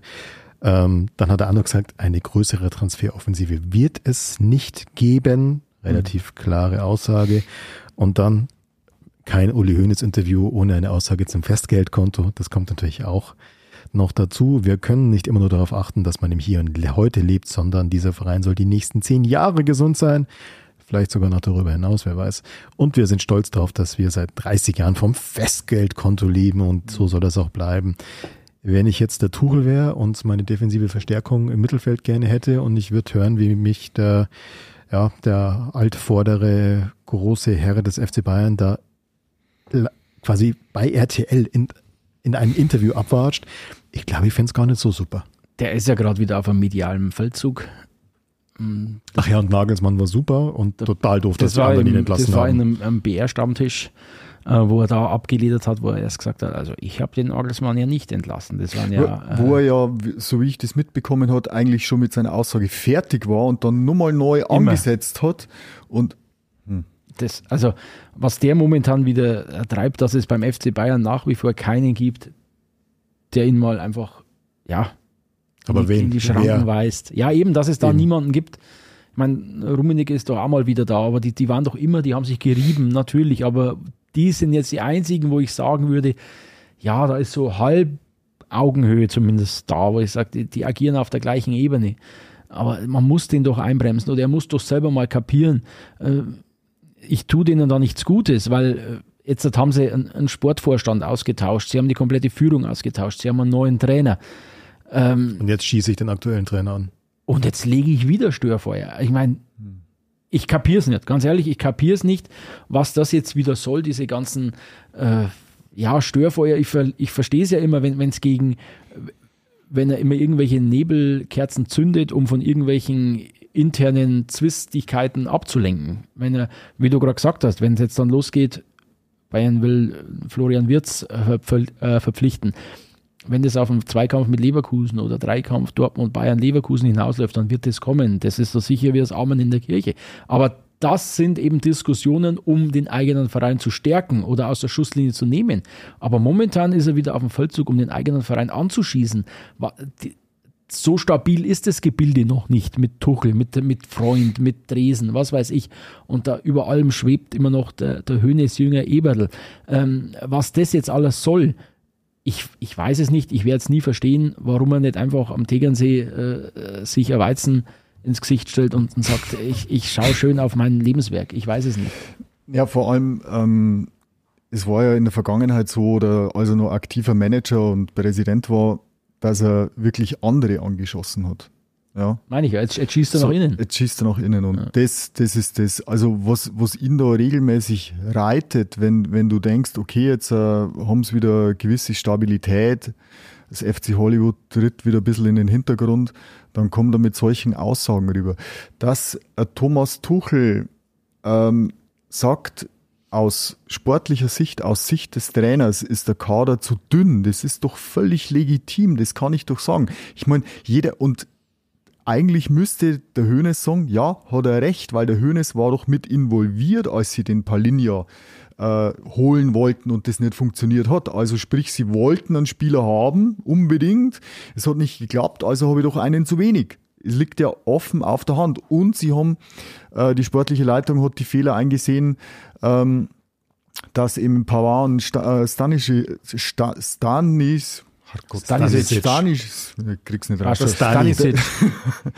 Ähm, das haben sie eingesehen. So, ähm, und dann, dann ist doch das völlig legitim, wenn der Tuchel das als, als Coach, als sportlich Verantwortlicher bestätigt und sagt, ja, Kader ist zu dünn. Warum fährt er ihn da so in die Parade? Eine Idee oder zumindest meine Meinung.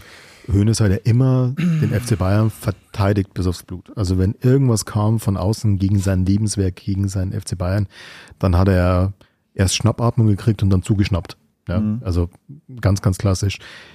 Ich kann mir gut vorstellen, dass er diese Tuchel-Aussagen als Angriff auf den FC Bayern von innen sieht und da schnappt er genauso zu. Ja, der Tuchel kritisiert den FC Bayern, also haut Uli Hoeneß drauf, auch wenn es eigentlich ein FC Bayern Mitarbeiter ist und kein ganz unwichtiger, der das, der das tut. Ja, das ist aktueller und, und, und das gefällt mir nicht. Und ich, ich mag Uli Hoeneß eigentlich. Ich mag auch äh, so, wie er polarisiert. Ich mag auch seine klare Kante, die er immer zeigt. Das Nachtreten gegen Oliver Kahn. Jetzt, da, das, Es geht, ja in die sein müssen, gleiche, ja. geht ja in die gleiche Schiene. Das ist so unnötig wie ein Kropf. Ja. Die, die, die Geschichte ist erledigt. Die haben sich geeinigt. Kahn ist weg. Wenn er, wenn er für diesen Job untauglich war, wie sie das zu, zu diesem Entschluss gekommen sind, dann ist er jetzt weg und die, die Sache ist erledigt. Und da jetzt nochmal auf eine, vor allem auf eine primitive Art und Weise nachzutreten. In der Fallheit zu unterstellen. Ja. ja. Also- Das fand ich auch unterste Schublade. Also ich weiß nicht, entweder ist ihm wirklich dieses Gespür für sein, für sein Timing, wann seine Äußerungen eine Wirkung erzielen, abhanden gekommen oder er hat jeglichen Kompass völlig verloren. Also der, der Uli Hoeneß, mit, auch mit den Äußerungen zu Deadline Day, na, Deadline Day? Na, doch, Deadline Day. Ähm, hat er doch gesagt, da haben wir früher drüber gelacht und so weiter. Also ich, es verfestigt sich bei mir schon der Eindruck, der lebt immer nur so in seiner 80er Jahre Managerwelt. Und vor allem, er ist ja, was wir seit dem phänomenalen äh, Podcast vom Max Ost äh, wissen, ähm, er faxt ja seine Nachrichten, er, er hat scheinbar, er schaut nicht ins Internet, er keine sozialen Medien und so weiter und so fort. Ich glaube auch, oder ich unterstelle mir jetzt einmal, dass solche Äußerungen, die er jetzt bei, bei diesem BR-Stammtisch getätigt hat, dass ihm gar nicht bewusst ist, was da für ein, ein riesen Tsunami sich daraus entwickelt. Also ich glaube, dass das, der, der glaubt immer nur, das ist wie in den 80ern, dass halt dann nochmal irgendeine äh, Münchner Zeitung eine Schlagzeile macht. Aber dass das natürlich dann genommen wird, diese Aussage, und ich glaube, ich, ich halte ihm sogar zugute, diese Nagelsmann-Aussage, dass er das gar nicht mal, dass, dass er da eher in Kahn kritisieren wollte und weniger in Tuchel. Aber natürlich nehmen die Journalisten ähm, das her und ähm, kreieren dann was draus, das gegen den Tuchel geht. Und ich glaube, das ist ihm alles nicht so bewusst. Das, er, er hat, er, er ist, ja, er ist irgendwie so ein bisschen den, dem, er passt nicht, er passt nicht mehr in die Zeit, der Uli Hoeneß. Und er, er sollte, ich, ich schätze den, ich schätze den Mann wirklich extrem für das, was er für den FC Bayern getan hat. Ich bin mit dem aufgewachsen, als er Spieler war und, und, und. Aber was mittlerweile von ihm kommt, ist eigentlich, ich muss leider so sagen, ist fast nur noch peinlich. Ja, also von, von meiner Seite so ja und nein. Ich glaube tatsächlich ähm, auch, dass er ein Stück weit in der Vergangenheit lebt. Ich glaube aber auch, dass er es eigentlich immer gewohnt war, dass seine Aussagen einen Sturm auslösen. Klar, früher war es ein reiner Sturm in Schlagzeilen, in Zeitungen, vielleicht in der Sportschau. Jetzt ist es halt auf Social Media und so weiter der Sturm. Aber ich glaube, von der Bedeutung seines eigenen Wortes ist er wahnsinnig überzeugt, ist auch nach wie vor überzeugt. Aber die Frequenz wird ja immer kürzer. Die Frequenz Erst hockt er beim BS-Stammtisch, dann denkst du, okay, jetzt hat er wieder einen rausgehauen, zwei Tage später. Ja, aber das RTL-Interview. Ich glaube aber, dass man ihn nicht, dass man ihn nicht dadurch entschuldigen kann, dass man sagen kann, naja, der Uli Hoeneß äh, in, in einer gewissen Naivität des Alters checkt er halt dieses Social Media Zeitalter nicht mehr. Das, das glaube ich nicht. Ich glaube, der weiß schon, was das erzeugt, weil er Tom- davon ausgeht, dass seine Worte das erzeugen. Aber Tom, glaubst du, dass er, dass er solche Aussagen dann bewusst setzt oder glaubst du, dass er zu sehr Bauchmensch ist und die ihm rausrutschen? Dass er bei diesem BR-Stammtisch, wo, wo, wie ich vorhin schon gesagt habe, seine Aussage war vorbei und dann schießt was durch den Kopf und dann setzt er nochmal an. Macht er das bewusst oder ist das einfach eine Geschichte, wo er sich dann im Nachhinein denkt, ah Mann, hätte ich doch die Klappe Na, das glaube ich, das ist das Einzige, was ich nicht glaube, dass Uli Hoeneß im Nachhinein da sitzt und sagt, hätte das nur Slack gemacht, das kann ich mir wirklich nicht vorstellen.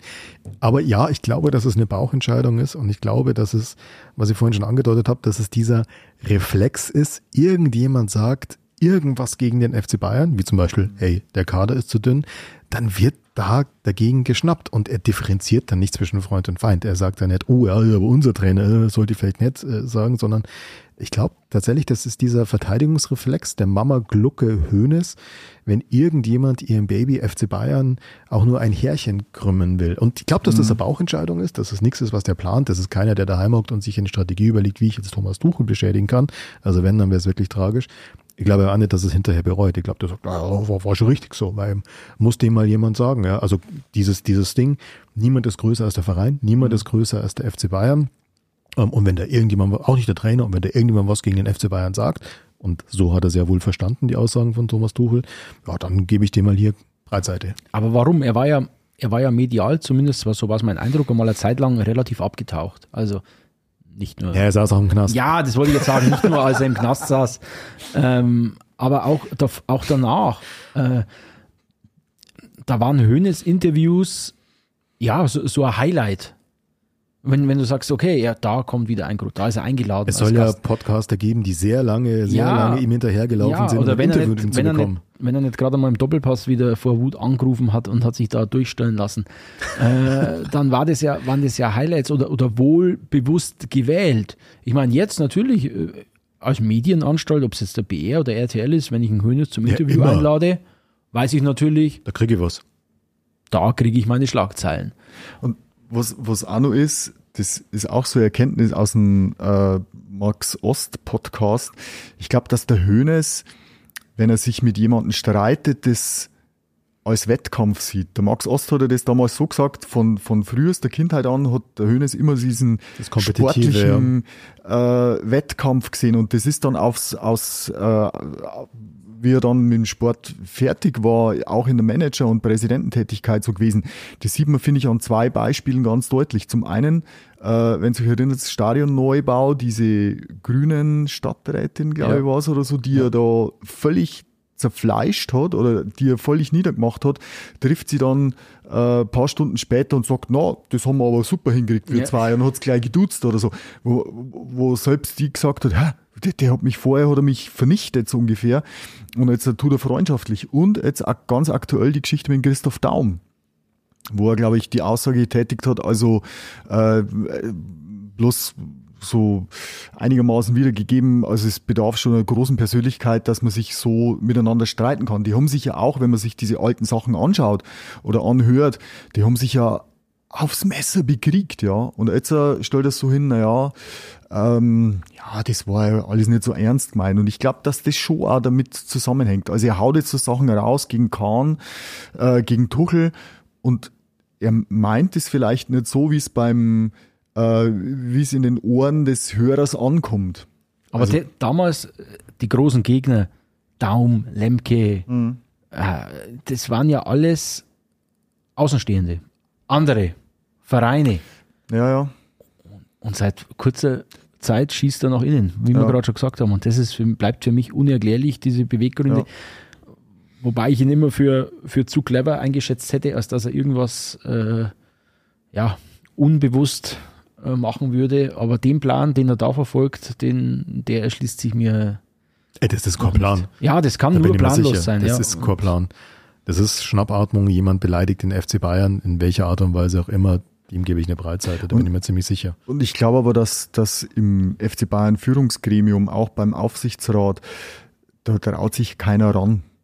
Schlicht und ergreifend. Die sagen zwar hinter vorgehaltener Hand vielleicht, auch, oh Gott, der Der Uli, Uli. was hat er denn jetzt wieder? Aber dass ihm da ein- einer mal Einhalt gebietet, das glaube ich, kannst vergessen. Ja, da muss der suizidale Tendenzen haben, um Uli Hoeneß Einhalt gebieten zu wollen. Eben. Das ist nicht schön. Äh, ja, aber was dann auch noch spannend wird, du hast äh, ihn vorhin als drüber schwebenden Geist, glaube ich, bezeichnet, den Uli Hoeneß Jünger Eberl. Der, glaubt ihr, der kommt? Also ich glaube, dass er irgendwann beim Schwierig. FC Bayern landet. Ich, ich glaube es schon, weil es ist jetzt so, also die, die Trennung auch von Leipzig. Das also war sehr plötzlich. Das, das war sehr plötzlich und das war in, in, am Rande dieser ganzen Diskussion, die da wieder aufgeploppt ist, ähm, gibt es eine Verbindung zum FC Bayern und plötzlich schmeißen die den da raus. Also ich glaube eher, dass es so ist, dass die jetzt nur ein bisschen ähm, Wasser die Isar runterfließen lassen und dann irgendwann präsentieren sie ihn als neuen Vorstand. Äh, Sportvorstand. Sportvorstand. Aber was will er denn? Wie, was er will. Wir haben doch einen Christoph Freund jetzt auf der Sportdirektorenposition. Was, will- was will dann der Max Eberl auf dem Sportvorstand posten? Will er einen, einen Freund dann überwachen? Äh, Kann dir sagen, kann dir sagen, was Uli Hoeneß will, was Max Eberl tut. Ja, Nämlich in seinem Sinne da weitermachen. ja, aber mir erschließt sich die Aufgabenteilung dann nicht ganz, weil Max Eberl war immer der, der auch ein gutes Gespür hatte für, für, für junge, talentierte Spieler, ein gutes Auge, ein gutes Netzwerk hat. Allein seine, seine Transfers in diesem Sommer für Leipzig, also Hut ab, die sind top. Bloß dafür, genau für diese Rolle, hat man doch eigentlich den Christoph Freund jetzt verpflichtet. Und deswegen erschließt sich mir nicht ja, ganz. aber du machst aber einen Fehler. Du unterstellst ja Rationalität. ja, Entschuldigung, ich denke ich denk zu viel. ohne, ohne Schmarrn. Ich, ich glaube, wenn eins klar ist, dann ähm, in diesen Bestrebungen, in diesen, in diesen, wie soll ich sagen, positiv formuliert ist es ja eine familiäre Denke, negativ formuliert eine mafiöse äh, Denke, Ja. die da, glaube ich, auch bei ein, zwei Leuten in der Führungsetage im FC Bayern vorherrschen, wie dem großen Bratwürstelpatron vom Tegernsee. ähm, ich glaube nicht, dass das so wahnsinnig rational ist. Hey, was macht denn dann der Freund, was macht der Eber? Ich glaube, wenn Hönes den haben will, als seinen Nachfolger, als seinen Platzhalter, wie auch immer, Er hat doch nichts mehr. Er ist ein Mitglied des Aufsichtsrats.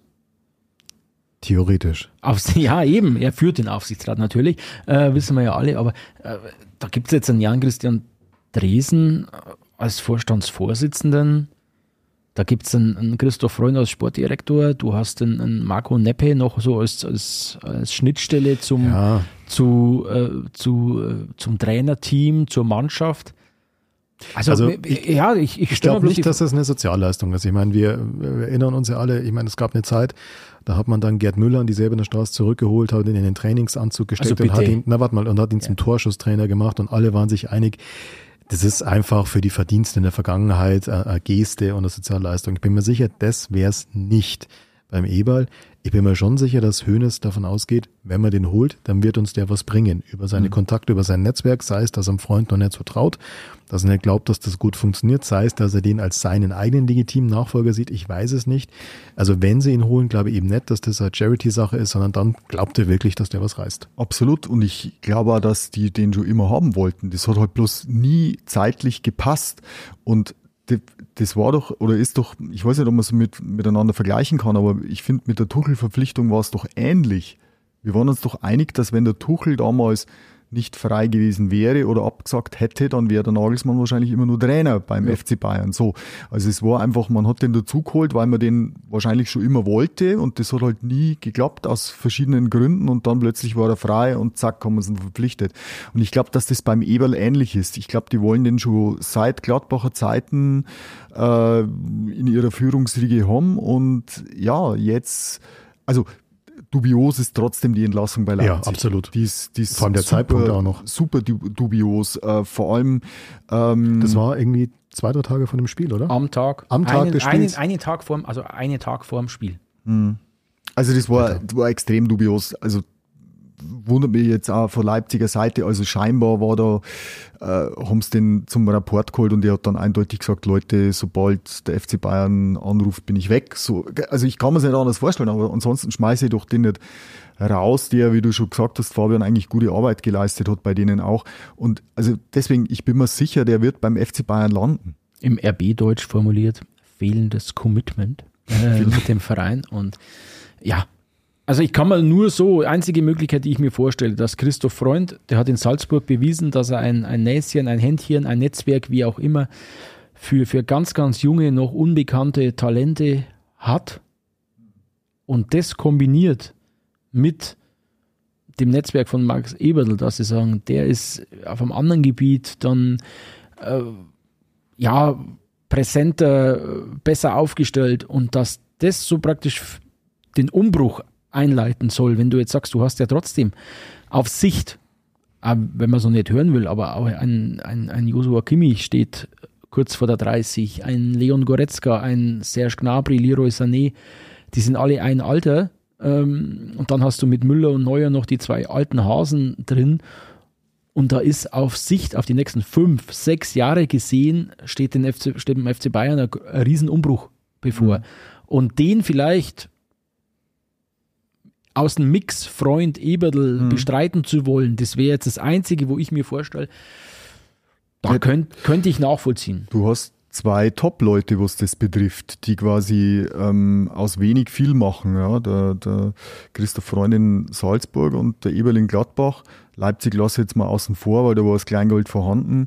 Aber gerade was er in Gladbach gezaubert hat, ähm, wie er da den Kader verstärkt hat, das war schon wirklich äh, allererste Sahne. Und ich denke schon, warum, warum nicht? Wenn ich, wenn ich zwei solche ähm, Experten haben kann, warum soll man die nicht gemeinsam ins Boot holen? Ja, die, aber es wird trotzdem Erklärungsbedarf geben. Also ähm, Max Eberl war immer der, er will zum FC Bayern, wenn es eine Möglichkeit gibt, will ich mhm. zum FC Bayern. Der Abschied in Gladbach, der Wechsel nach Leipzig, der prompte Abschied aus Leipzig, das hat schon ein bisschen am, am Ansehen gekratzt vom Absolut, Max Eberl. Ja. Und da bin ich gespannt, wie die Kommunikationsexperten an der selber Straße das dann verkaufen. äh, ja, ich lasse mich da überraschen. Bin gespannt. Ja, und die Südkurve hat sich ja relativ deutlich schon positioniert, kann man sagen. Gut, es gab auch mal Zeiten, wo keine neue Plakate da hingen. Eben. Also das, und das ist glaube ich mittlerweile eher vergessen zumindest bei den meisten. Aber spannend wird's trotzdem, wenn du jemand von dem Kaliber holst und du musst erst einmal die eine, deine eigenen Fans überzeugen. Ja, was heißt die eigenen Fans? Äh, nicht alle.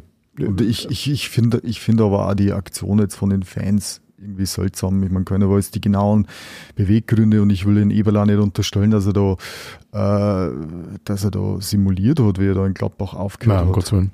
Ähm, dass er dann nach einer gewissen Erholungszeit in Leipzig wieder angreift, Mai, also wann ist denn der richtige Zeitpunkt? Wie lange, wenn es mir psychisch nicht gut geht, wie lange muss ich denn irgendwas aussetzen, um dann wieder angreifen zu können? Also das, da, da gibt es ja keine, ja keine Regeln oder keine Vorschriften. Wenn sich der nach einem halben Jahr wieder so fühlt, dass er sagt, ich mache das, dann und da dann immer sofort zu sagen, der hat simuliert oder der hat, äh, oder die, die Fans, der ist, ja. also, das also meine Meinung, übertrieben. Meine Meinung geht ja da sowieso völlig konträr zur gängigen Fanmeinung. Äh, mhm. Der, da ist ja alles, was mit, mit dem RB-Kosmos irgendwie zu tun hat, total verpönt und äh, mhm. gehört verboten, sehe ich komplett anders. Also Max Eberl, ich nehme ihm das ab, was er in, in, in Gladbach da von sich gegeben hat, dass der einfach nach dieser langen Zeit äh, durch war ja. mal ganz oberflächlich formuliert.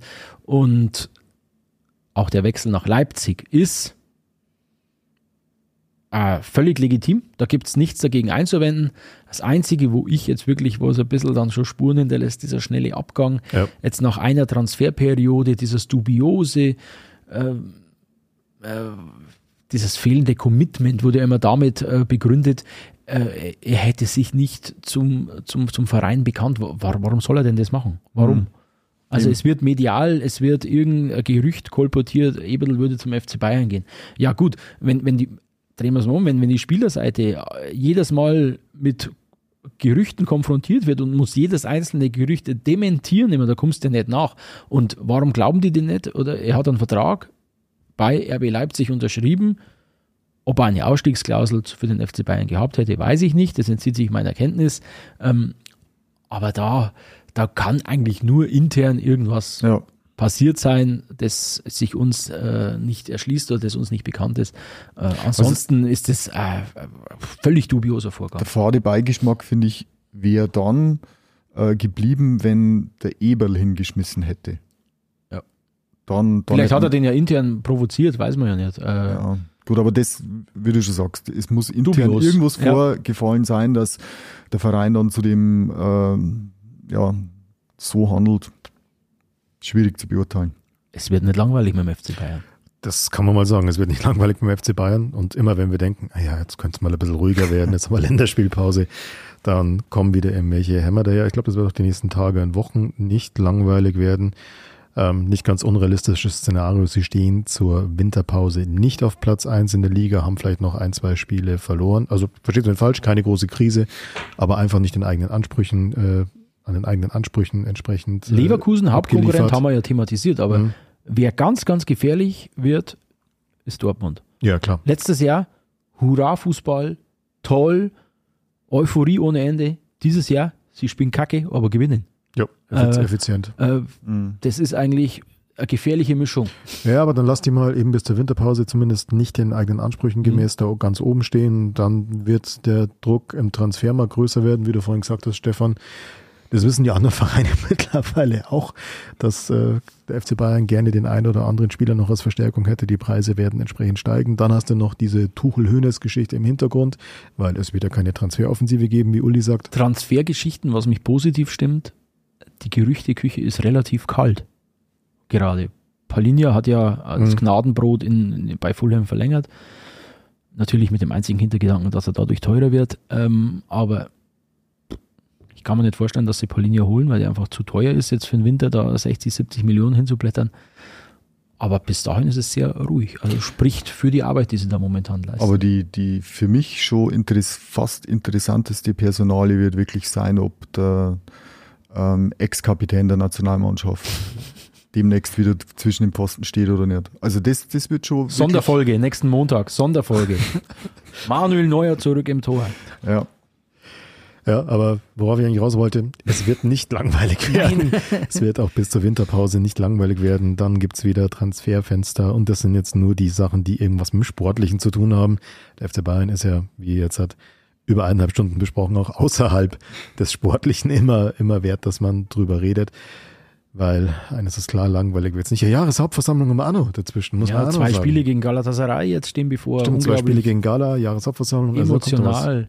Dann das Duell gegen Dortmund Anfang November. Also es wird nicht langweilig. Es wird nicht langweilig. Wir werden es weiter begleiten und ihr begleitet uns da draußen hoffentlich auch weiter, wenn wir unsere mehr oder minder fachkundigen Expertisen abgeben. Sebastian Böhm hat sich ja leider heute frühzeitig verabschiedet. Das nächste Mal ist er dann hoffentlich wieder dabei. Ist ausgewechselt worden. Ist ausgewechselt worden, aber so ist es, wenn es da Leistung bringst, Ja. wirst du ausgewechselt. Vielleicht verlängert er jetzt seinen Vertrag nicht, jetzt ist er, weil er schon einmal ausgewechselt worden ist. Wahrscheinlich will sein Management jetzt ein höheres Gehalt für ihn rausschlagen. Aber weiß ich nicht, wie das ist. Gut, aber dann würde ich sagen, äh, lassen wir es dabei bewenden. Bewegen wir uns hinaus in einen kühlen Herbstabend oder zurück an die Schreibtische, je nachdem. Und ja, dann sagen wir an der Stelle bis zum nächsten Mal und Servus. Ciao, ciao. Ciao.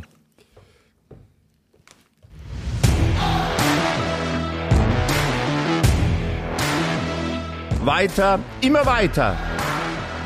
Der FC Bayern Podcast aus der Oberpfalz. Von Oberpfalz Medien.